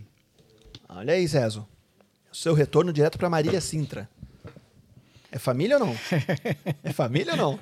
Eu não sabia que ela estava assistindo. Olha é só. Minha, minha, sobrinha. Que legal, que legal. É. Baita pergunta. Uma pessoa muito incrível. Baita é. pergunta. Sim, que a, acha, a, ponte, a ponte Rio-Niterói foi construída no, no, governo militar do Gás, Sim. se, eu, se eu não estou enganado. E, e de fato foi uma obra de engenharia uh, pioneira, gigantesca. Né? Você assentar pilares enormes na Baía da Guanabara por 16 quilômetros morreu muitos operários, morreram muitos operários, morreu muita gente. É, e isso não foi noticiado. Isso não foi noticiado porque a gente vivia sob um regime de censura. A gente ficou sabendo disso depois, até onde eu sei. Eu não entendi bem o sentido da pergunta da Marília, mas É, de fato, é, a construção da ponte aconteceu no, no auge da ditadura militar, onde Então, censura- houve uma censura nas informações dessas houve, mortes, houve uma na divulgação. censura. É, houve aqui, uma censura. aqui está falando é, se, na sua opinião, há uma ligação política entre esconder as mortes e o governo vigente. Ó- Óbvio que há, claro. Ainda mais pelo período, né? Claro, naquele período que nós estávamos vivendo, não interessava para o governo eh, contar eh, Quantas que, a- mortes, qu- o que tá que estavam acontecendo mortes, né? E muitas, né? E muitas, é. Não interessava contar por questões políticas, estratégicas. nós vivemos isso parecido agora um tempo atrás também, né? Será que, né? Todas as, as mortes, casos de Covid também foram noticiadas como deveriam ser, enfim. Temos mais perguntas, Sim, Vitor? há uma Sim. ligação. Mais pergunta aí, eu quero mais perguntas. Estou gostando Ó, disso, hein? Beatriz Sintra. Olha, fami... Ó, tudo que for Sintra, agora você fala assim, Beatriz. Não, pode falar Sintra, eu ia falar só para. Então eu vou falar, o Beatriz Labac, pode ser? Pode ser, melhor. Olha só! Ó, vocês estão querendo censurar a pergunta. Não, Ei. é, é que eu tô falando assim que são, são os fãs familiares do Zezo. Tá, então vamos lá. Beatriz perguntou: Por que você acha que nesse momento histórico a América Latina está em luta e nós, apesar de sermos um povo de luta, estamos quietos? Boa pergunta. Boa pergunta. O Chile, fez, o Chile acabou de votar por uma nova constituição, depois de protestos de ruas que duraram um ano. O Peru está elegendo hoje um camponês, está ganhando a eleição da Fujimori. A Argentina elegeu um, um presidente ah, recentemente, que também veio do campo popular. Ah, mas no Equador nós tivemos um candidato derrotado e tal. Ah, no Brasil, ah, no Brasil a gente tem, cada país tem um, um conjunto de situações muito complexas. No Brasil nós tivemos uma sucessão de episódios recentes que a gente pode demarcar a partir das manifestações de 2013, que tiveram ainda não, não muito compreendidas historicamente, elas tiveram muitas facetas. Né? Às vésperas da Copa do Mundo, havia um grande protesto contra a construção dos estádios, né? estádios bilionários que não foram usados.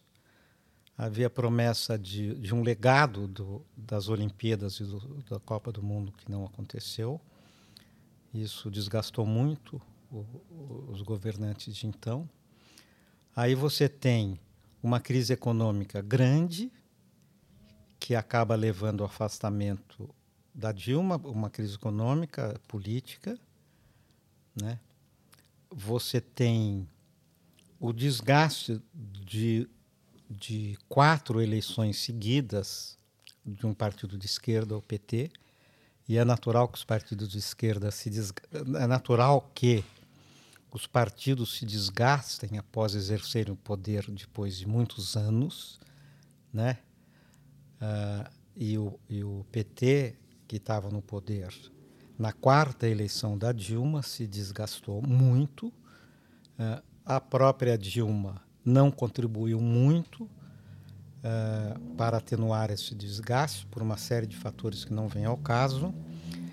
A gente tem uma crise, o fim de um ciclo né, de, de, crescimento econômico, início de uma grande crise econômica, com N variáveis, principalmente de fatores externos. Enfim, a gente tem o um impeachment de uma presidente democraticamente eleita, e isto, isto causa um, uma ruptura institucional que abala o sistema político brasileiro de uma maneira muito forte. A queda da Dilma e, portanto, dos governos do PT e, portanto, das, da coalizão de esquerda que sustentou o PT, ela é uma, é uma rachadura no sistema político que faz emergir forças contrárias. Essas forças contrárias se anunciavam, uh, se anunciavam desde, desde que o Michel Temer lançou a Ponte para o Futuro. Era um programa de governo de um vice lançado por um vice-presidente, ainda no governo Dilma, uh, indicando um novo projeto econômico para isso, que era um projeto chamado de neoliberal. Né? E esse projeto é, é, é aceito incorporado pelas forças políticas que recuperam o seu poder diante da, da diminuição do poder da esquerda. E aí a gente tem o, o governo Temer, então sucedendo o governo Dilma, e diga-se, para ilustrar bem essa, esse momento, o Temer era vice-presidente da Dilma, no primeiro e no segundo mandato. O Temer fazia parte de, uma, de forças políticas aliadas do PT. O Temer não virou vice da Dilma por, uma, por um acaso. O Temer virou vice da Dilma porque foi articulado eh, pelo PT que o Temer fosse o candidato, que representasse as forças que, que comandariam o país. Essas forças se rebelam contra ou querem pular do barco ou por questões internacionais, inclusive, com o avanço da direita no mundo todo, também vem bater no Brasil. Você tem um governo do Temer que é marcado por, um, por uma sucessão de escândalos de corrupção. O mais caricato dele é aquele cara correndo com a mala com 500 mil reais, ou a invasão de um, de um apartamento em Salvador, do Gedel Vera Lima, que havia sido ministro da Dilma e do Temer, onde tinha 50 milhões de reais escondidos em nota viva lá. Né? A gente chegou nesse fundo desse poço de corrupção. Né? Eu acho que a imagem maior desse momento é esse cara correndo com a mala e esse e os, os dinheiros lá do, do Gedel Vera Lima.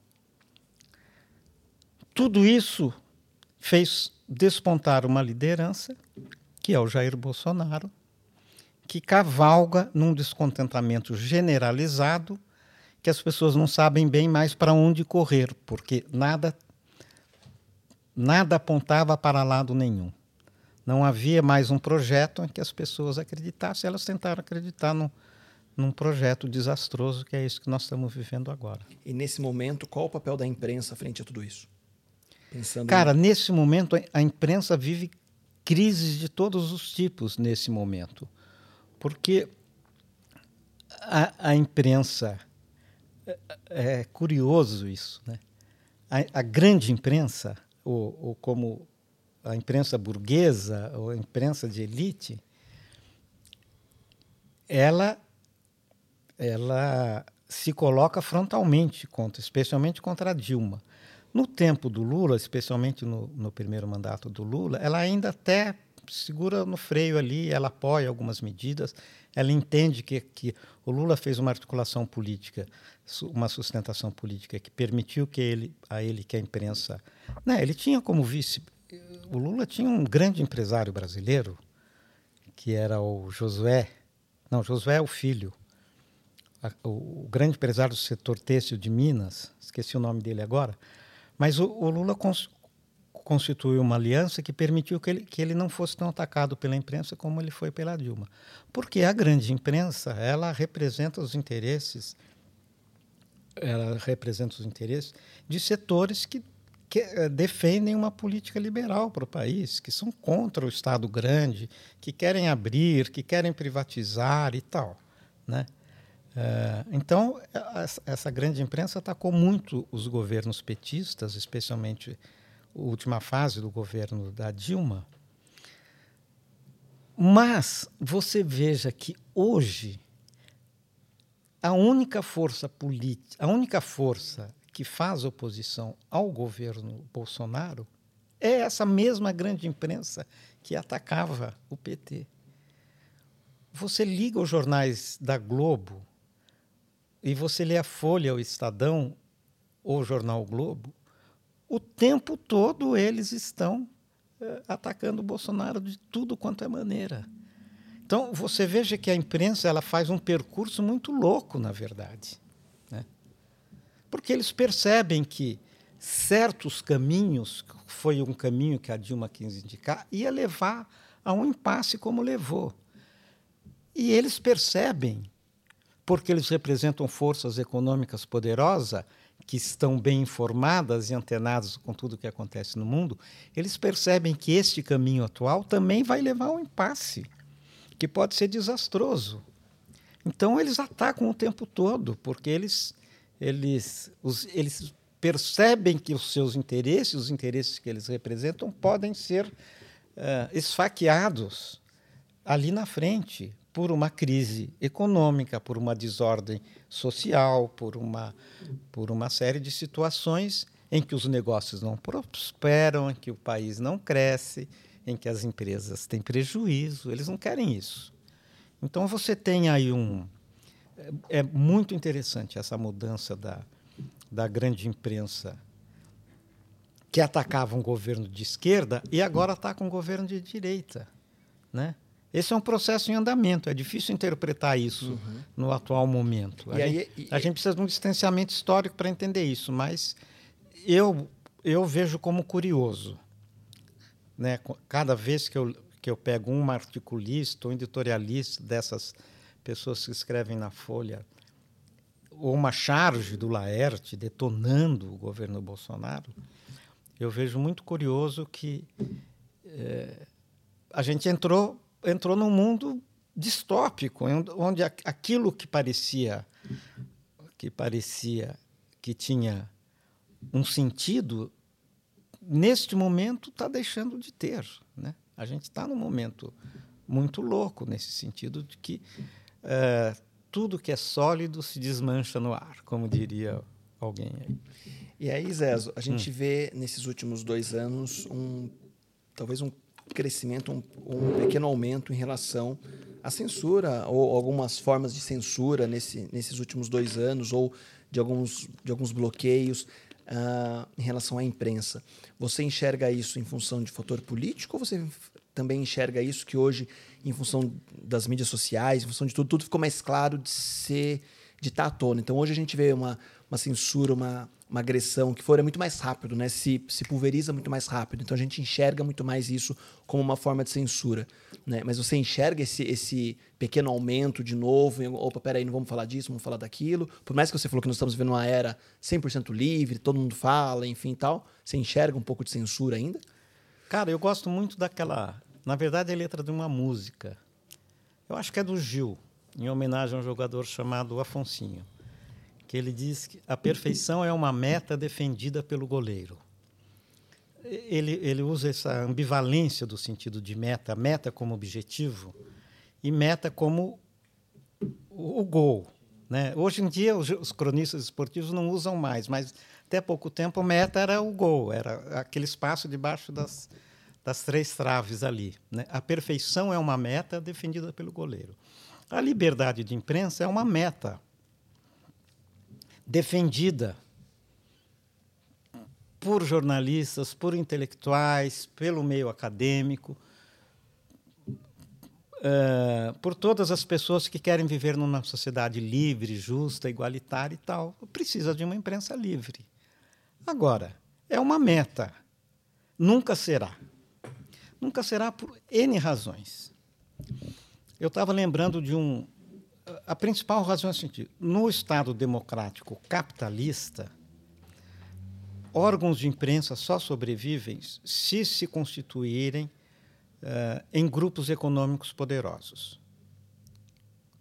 Por isso que no Brasil nós temos poucos grandes órgãos de imprensa e no mundo também. Você vai na França tem Le Figaro e Le Monde.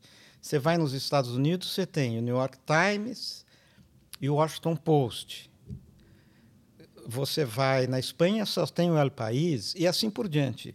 Porque você precisa de grupos poderosos econômicos para manter uma estrutura de jornalismo uh, que funcione a contento. Só que é essa, uh, esse poder econômico dessas empresas representa também o poder econômico da sociedade, de setores da sociedade. Eu me lembro de uma iniciativa que teve em São Paulo de jornalistas insatisfeitos em trabalhar em empresas de comunicação de grandes empresários, porque percebiam o tempo todo que os era um jogo ali. que tinha um jogo ali, e resolveram abrir um jornal chamado A República. Quem liderou e cap capitaneou isso foi um famoso jornalista italiano radicado no Brasil chamado Mino Carta.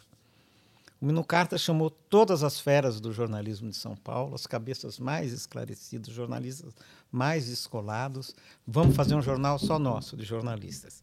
E a gente uh, se vira e consegue patrocínio, consegue anúncio e tal.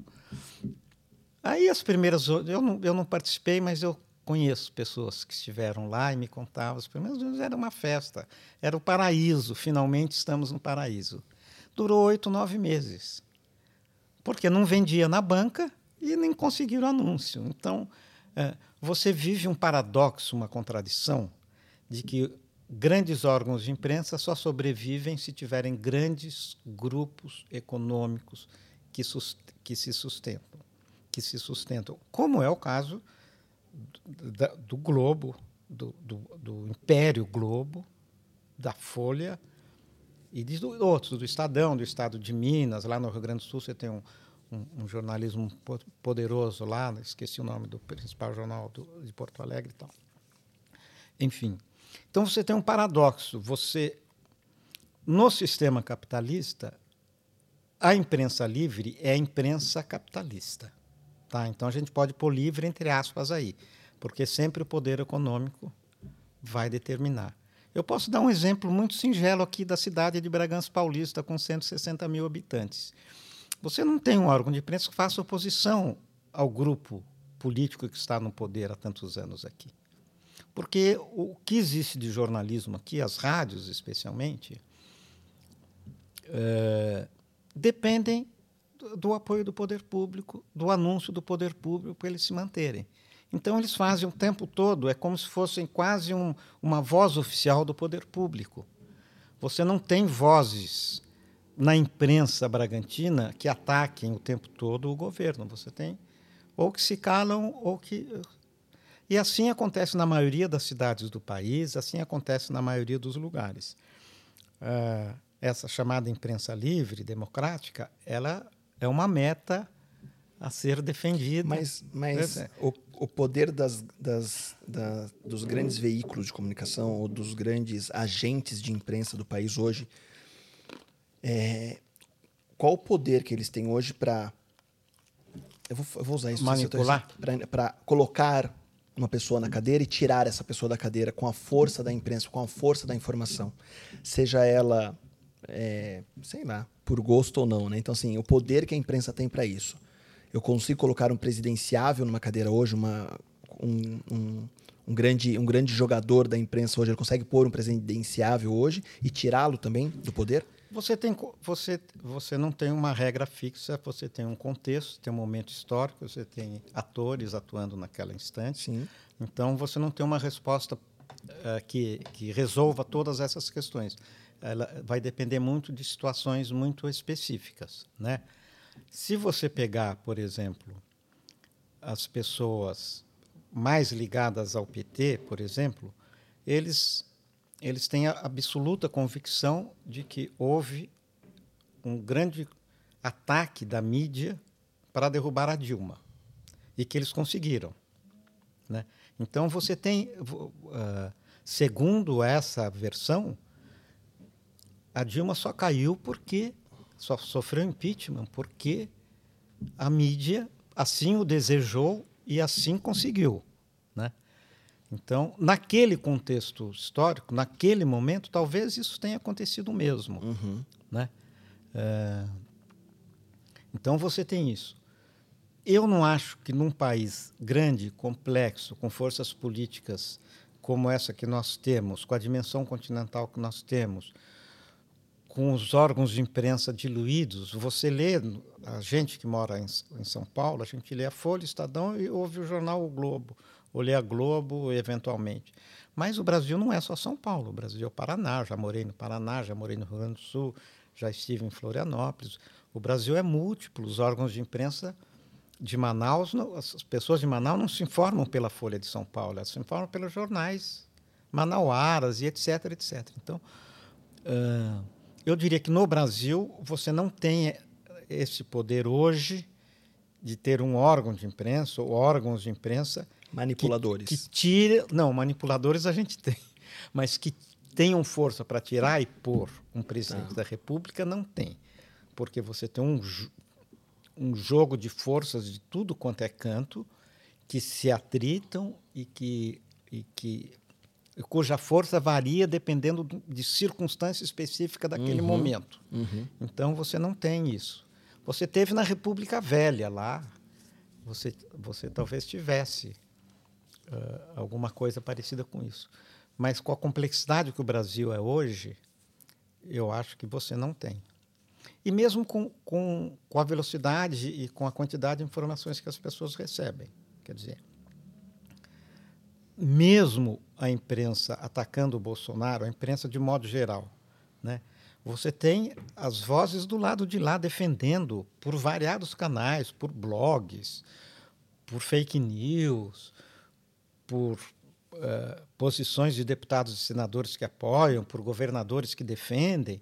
Você tem um jogo de, de opiniões e de forças aí que, que cria um, um, um que cria um impasse. Assim. Ninguém tem, no momento, força para decidir isto ou aquilo. Né? Agora, a gente pode vir a ter, a gente não sabe o desenlace dessa situação. Uhum. A gente não sabe como é que vai terminar a pandemia, como é que vai terminar a CPI da pandemia, se a gente vai ter uma crise militar ali na frente, se, se, se nós vamos ter eleições livres e democráticas, se o Lula tem condições de ganhar, se ele ganhar, se ele tem condições de tomar posse, se o Bolsonaro vai aceitar a derrota, se ele vai mobilizar suas forças milicianas para fazer como Trump tentou fazer nos Estados Unidos, invadir o Capitólio, impedir a homologação da candidatura do Biden. A gente não sabe o que pode acontecer. O que, que vai acontecer. Eu sei que nós estamos num momento bastante desafiador, no sentido de que a gente não tem à vista uma perspectiva de futuro muito clara. A gente está, a sensação que eu tenho é que a gente estava na, na Viancheta e baixou a neblina ali. E aí eu tenho que diminuir a velocidade e bem maneiro ali, porque eu não sei o que está. Se tem engavatamento na frente, se tem um caminhão quebrado. Perfeito. Nós estamos numa situação de, de muita nebulosidade, eu vejo. Fica difícil de interpretar uhum. os fatos nessa, nessas circunstâncias. São muito dinâmicos, né? Muito, né? E e com toda essa, essa bagagem, essa experiência como educador também, é, falando dessa, dessa cautela que a gente está tendo, com essa preocupação que a gente está tendo hoje, para os futuros jornalistas desse país, ou que estão pretendendo ser jornalistas, ou que já estão estudando meios de comunicação aí para para melhorar. Eu vejo isso uma, uma, uma, crescente, né? Cada vez mais os jovens estão buscando é, ferramentas de comunicação ou, ou, até novos métodos para tentar comunicar, enfim, com, com o seu público. Quais são as, as dicas de valor aí do, do Zezo para essa molecada que está por vir aí, que quer atuar no jornalismo, que quer trabalhar com isso, que quer dar uma continuidade nesse, nesse legado? Cara, eu, eu, eu acho que é uma situação também muito difícil para quem está começando. O que eu acho fundamental é que quem quer fazer jornalismo tem que estudar a história do Brasil tem que entender por que, que nós somos como somos, por que nós estamos como estamos, de onde nós viemos, como nos constituímos, constituímos como nação. Que país é esse? Entendeu? Para o cara poder entender esse universo que ele vive. Não dá para você ser jornalista e não ter uma compreensão da sequência dos fatos históricos, por exemplo. Não dá para você ser jornalista e não entender o peso da questão da escravidão na história do país. Você tem que entender isso para você entender o Brasil de hoje. Você tem que entender que a gente exportava cana no século XVII, XVI, e hoje nós exportamos soja. Nós continuamos sendo um país que vive da exportação de produtos agrícolas. Não dá para a gente entender esse país se a gente não entender uh, os ciclos econômicos que criaram Minas Gerais, que criaram São Paulo, que criaram o poder do, de Pernambuco, que criaram o Amazonas. E eu acho que as pessoas têm que ler uh, tem que entender esse processo histórico, que não é só um processo histórico, é um processo econômico, é um processo social, é um processo antropológico, é um processo que envolve o encontro com os indígenas, é um processo que, que, que, que nos define como nós somos. Que, o que os portugueses trouxeram nos deixaram como herança. Isso tudo exige pesquisa e estudo, cara. Não dá para você se informar sobre todas essas questões, uh, sobre todas essas questões, uh, vendo mensagem de zap. Você tem que achar um tempo para ler. Eu, eu, recentemente, conversando com essa minha sobrinha que gosta muito de política, Marília, que fez a pergunta, eu falei para ela: Marília, você quer entender o Brasil? Para começar, você tem que ler três livros. Primeiro, Casa Grande Senzala, do Gilberto Freire, porque aí a gente tem uma visão de como eram as relações sociais no tempo da escravidão entre a Casa Grande, os grandes proprietários, e a senzala, que é onde viviam os escravos. Você tem que ler Casa Grande, são dois tomos, é delicioso de ler. Ele fala da culinária, ele fala das relações sexuais entre os senhores de engenho e as escravas. Ele, ele conta uma história muito saborosa desses 300 anos em que a gente viveu na escravidão. Você tem que ler Raízes do Brasil, do pai do Chico Buarque, o Sérgio Buarque de Holanda ele vai escrever um livro que ele vai procurar as raízes do Brasil, né? lá, no, lá debaixo da terra, de onde a gente veio. É um livro ultrapassado? É. É um livro do, escrito em 1930, o mundo mudou? É. Mas ele tem uma visão, ele tentou abarcar esse. Né? Não dá para você entender país se você não lê Formação Econômica do Brasil do Celso Furtado, um grande economista é, criador da Sudene, foi ministro do governo Goulart, um homem de esquerda. Ele tem uma visão de esquerda, da, da nem de esquerda, diria marxista. Da, da, da, mas é um livro importante. É, é, eu estou atrás de um nome aqui que não é icônico, mas são essas, esses livros chaves que você tem que, entender. Então, eu, eu começaria com três livrinhos desse, depois você pode ler, por exemplo, o Hélio Gaspari tem cinco tomos sobre, só sobre o período da ditadura militar. A ditadura escancarada, a ditadura escondida, a ditadura isso. São cinco tomos. Né? Eu agora, se você tiver quiser entender esse período que vai de 64 a 85, você tem que ler os livros do Hélio Gaspari. Eles são super contemporâneos. Ele é vivo. Ele escreve todo domingo no Globo. Eu estou lendo uma biografia deliciosa que é sobre Getúlio Vargas. São três tomos de 600 páginas cada um. Eu estou no segundo. Vai contar desde, desde o pai do Getúlio, que, que era uh, oficial do Exército na Guerra do Paraguai, como é que o Getúlio virou estancieiro, como é que o Getúlio ascendeu ao poder, como é que ele subiu do Rio Grande do Sul e foi amarrar os cavalos no Belisco, no Rio de Janeiro, passando por São Paulo. É uma história saborosíssima também. Né? Então, o Getúlio é um, um personagem chave na história do Brasil no século XX. Né? Você tem que saber alguma coisa sobre o Getúlio. Uhum. Né? Não dá para você. Ou não seja, estuda, né? não, busca informação. Não saber. Mas essa informação de qualidade, essa vai te dar uma bagagem diferente você vai poder analisar os fatos com muito mais propriedade. É difícil ler um livro de 500 páginas? É. É. Mas depois que você começa, que você pega o gosto, cara, é, é mel na sopa. É uma delícia você tirar duas horas por dia, ou num sábado de manhã, numa tarde fria, você senta na poltrona ali, põe uma meia de lã, faz um sarginho de hortelã e pega, encara os 600 E devora, e devora. E devora. E devora. Manda ver, você não vai... Ah, desliga o celular, tá? Desliga o celular, porque com o celular ligado você não lê duas páginas.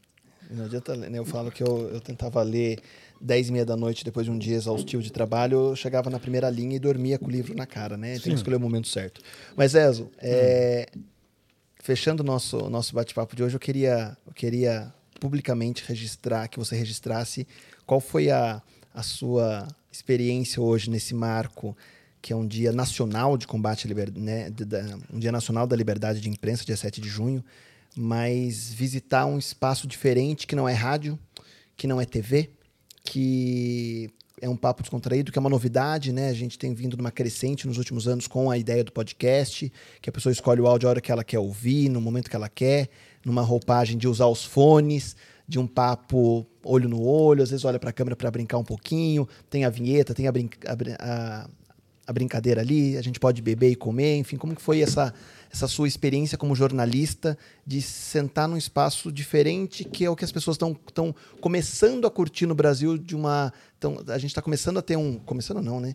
Já temos aí vários, vários canais de podcast no Brasil bombando hoje, com pessoas ouvindo áudios e ouvindo entrevistas de 3, 4, 5, 7 horas de duração. Como que foi para você essa, essa experiência como jornalista? Que eu queria um feedback para o nosso crescimento aqui, para o time que está aqui hoje. Cara, você me colocou numa sinuca de bico aqui. Não fala assim, cara. Pode meter o pau. Você não gosta do fone de ouvido, não gostei de ter castanha. Não. Eu vejo jornalistas renomados agora chamando para o seu podcast. Eu abro o site de notícias, está cheio de podcast. Eu nunca ouvi nenhum. Nunca ouvi nenhum. Eu tenho preguiça. Dizer, eu também, é uma novidade para Eu Brasil, também é sempre sim. trabalhei em televisão, então eu preciso ver a Sim. pessoa falando. Essa a ideia de estar no YouTube hoje, Essa né? de ter ideia os de dois. no YouTube. É, essa ideia de não ser só o áudio e ter o Não vídeo ser só também. É. Eu gosto de ver. Eu gosto de ver expressão, gosto de ver o movimento das mãos. É, Aham.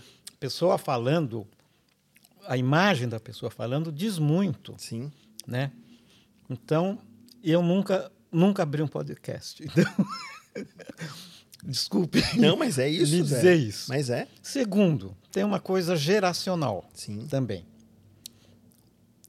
Não é, um, não é um hábito ou não é uma coisa que faz parte da, da- do, do hábito das pessoas da minha geração.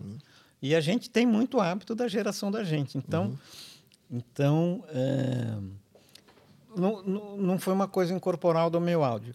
O que eu achei disso, disto, eu mandei um convite para alguns amigos, alguns jornalistas aí, algumas pessoas, alguns parentes.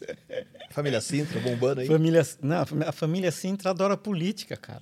Eu vi. Se eu for na casa deles lá e ficar 12 horas lá, a gente só vai falar Falar. de política. não chamar você um dia aqui para falar de Tá, política. Você sabe que meu pai foi vereador durante cinco mandatos aqui em Bragança, Olha foi só. presidente da Câmara, eh, foi candidato a prefeito, derrotado pelo cunhado dele, o famoso Lourenço Quiles. Eu cresci meu, num comitê de política. A minha casa era entre e sai de, de puxar saco de político o dia inteiro. Então eu fui criado, eu distribuí a cédula do meu pai candidato a vereador na praça, na época que você votava Uhum. com papel. Então, e assim como eu, a, a minha família também, a gente se Você tem uma deixar. paixão aí por estudar. E eu gosto de conhecer, de estudar. Se a gente deixar, a gente só fala de política, cara. Ninguém quer saber da vida pessoal de Uhum. ninguém, saber se você está bem, se está precisando de dinheiro, se está quebrado. Nada, vamos falar de tá. política. Vamos falar de política. Esse lado da minha família e da minha irmã, eles são petistas. E eles eles ficam indignados comigo porque às vezes eu não fecho com as posições deles. Eu tenho uma visão mais à distância do processo político. Uhum. Eu não sou assim um, um militante, eu sou mais um sociólogo. Ne- Nessa hora eu sou mais sociólogo. Eu gosto de analisar mais, de ver mais, de entender mais, do que de tomar partido assim de uma maneira mais emotiva.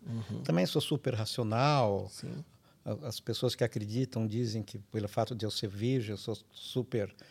Tudo precisa ser A mais B, 2 mais 2. Então, eu tenho esse lado muito assim.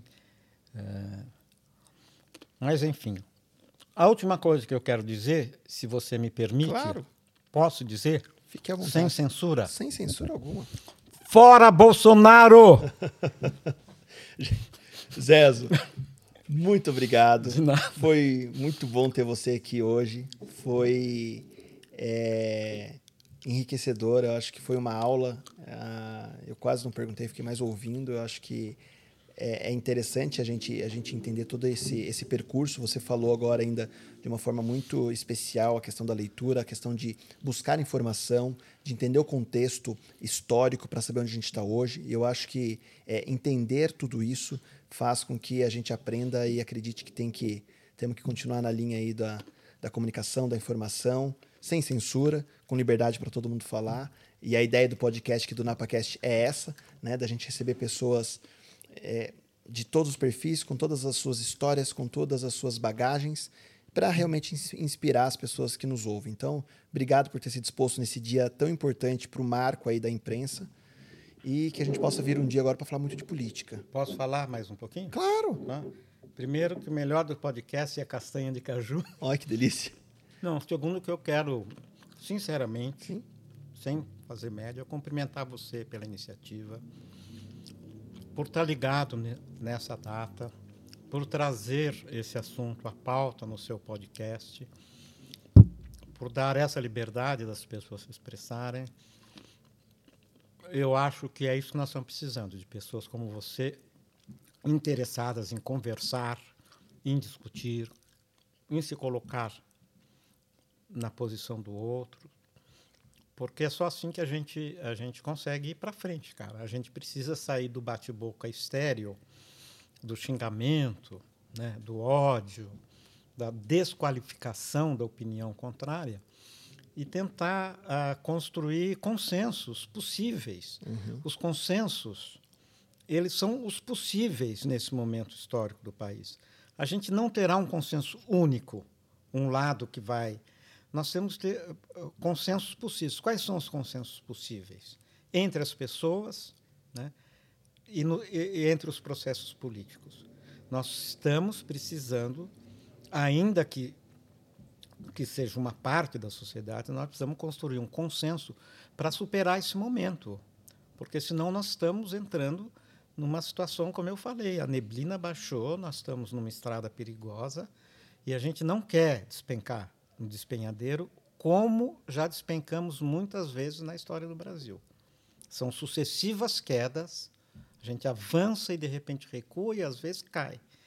E a gente precisa ter consensos mínimos. E esta forma com que você fez e conduziu é uma tentativa de estabelecer um consenso. Então, meus parabéns Obrigado, pela iniciativa. Zé. Obrigado, Zé. E para quem tá, chegou agora e acha que perdeu, o vídeo está salvo aí na nossa página do YouTube, para quem quiser acompanhar depois. Temos agora também a nova página, youtube.com Napa Cortes Oficial, onde a gente tem os melhores momentos, uns 3, 4 ou 5 cortes aí de 3 a 5 minutinhos do melhor da entrevista do Zé hoje também vai ter lá na nossa página Napa Cortes e depois ouça nas principais plataformas iTunes, Google, Deezer, Spotify e nos vemos quarta-feira, hein? Quarta-feira tem mais podcast aqui ao vivo. Conto com você, hein? Valeu!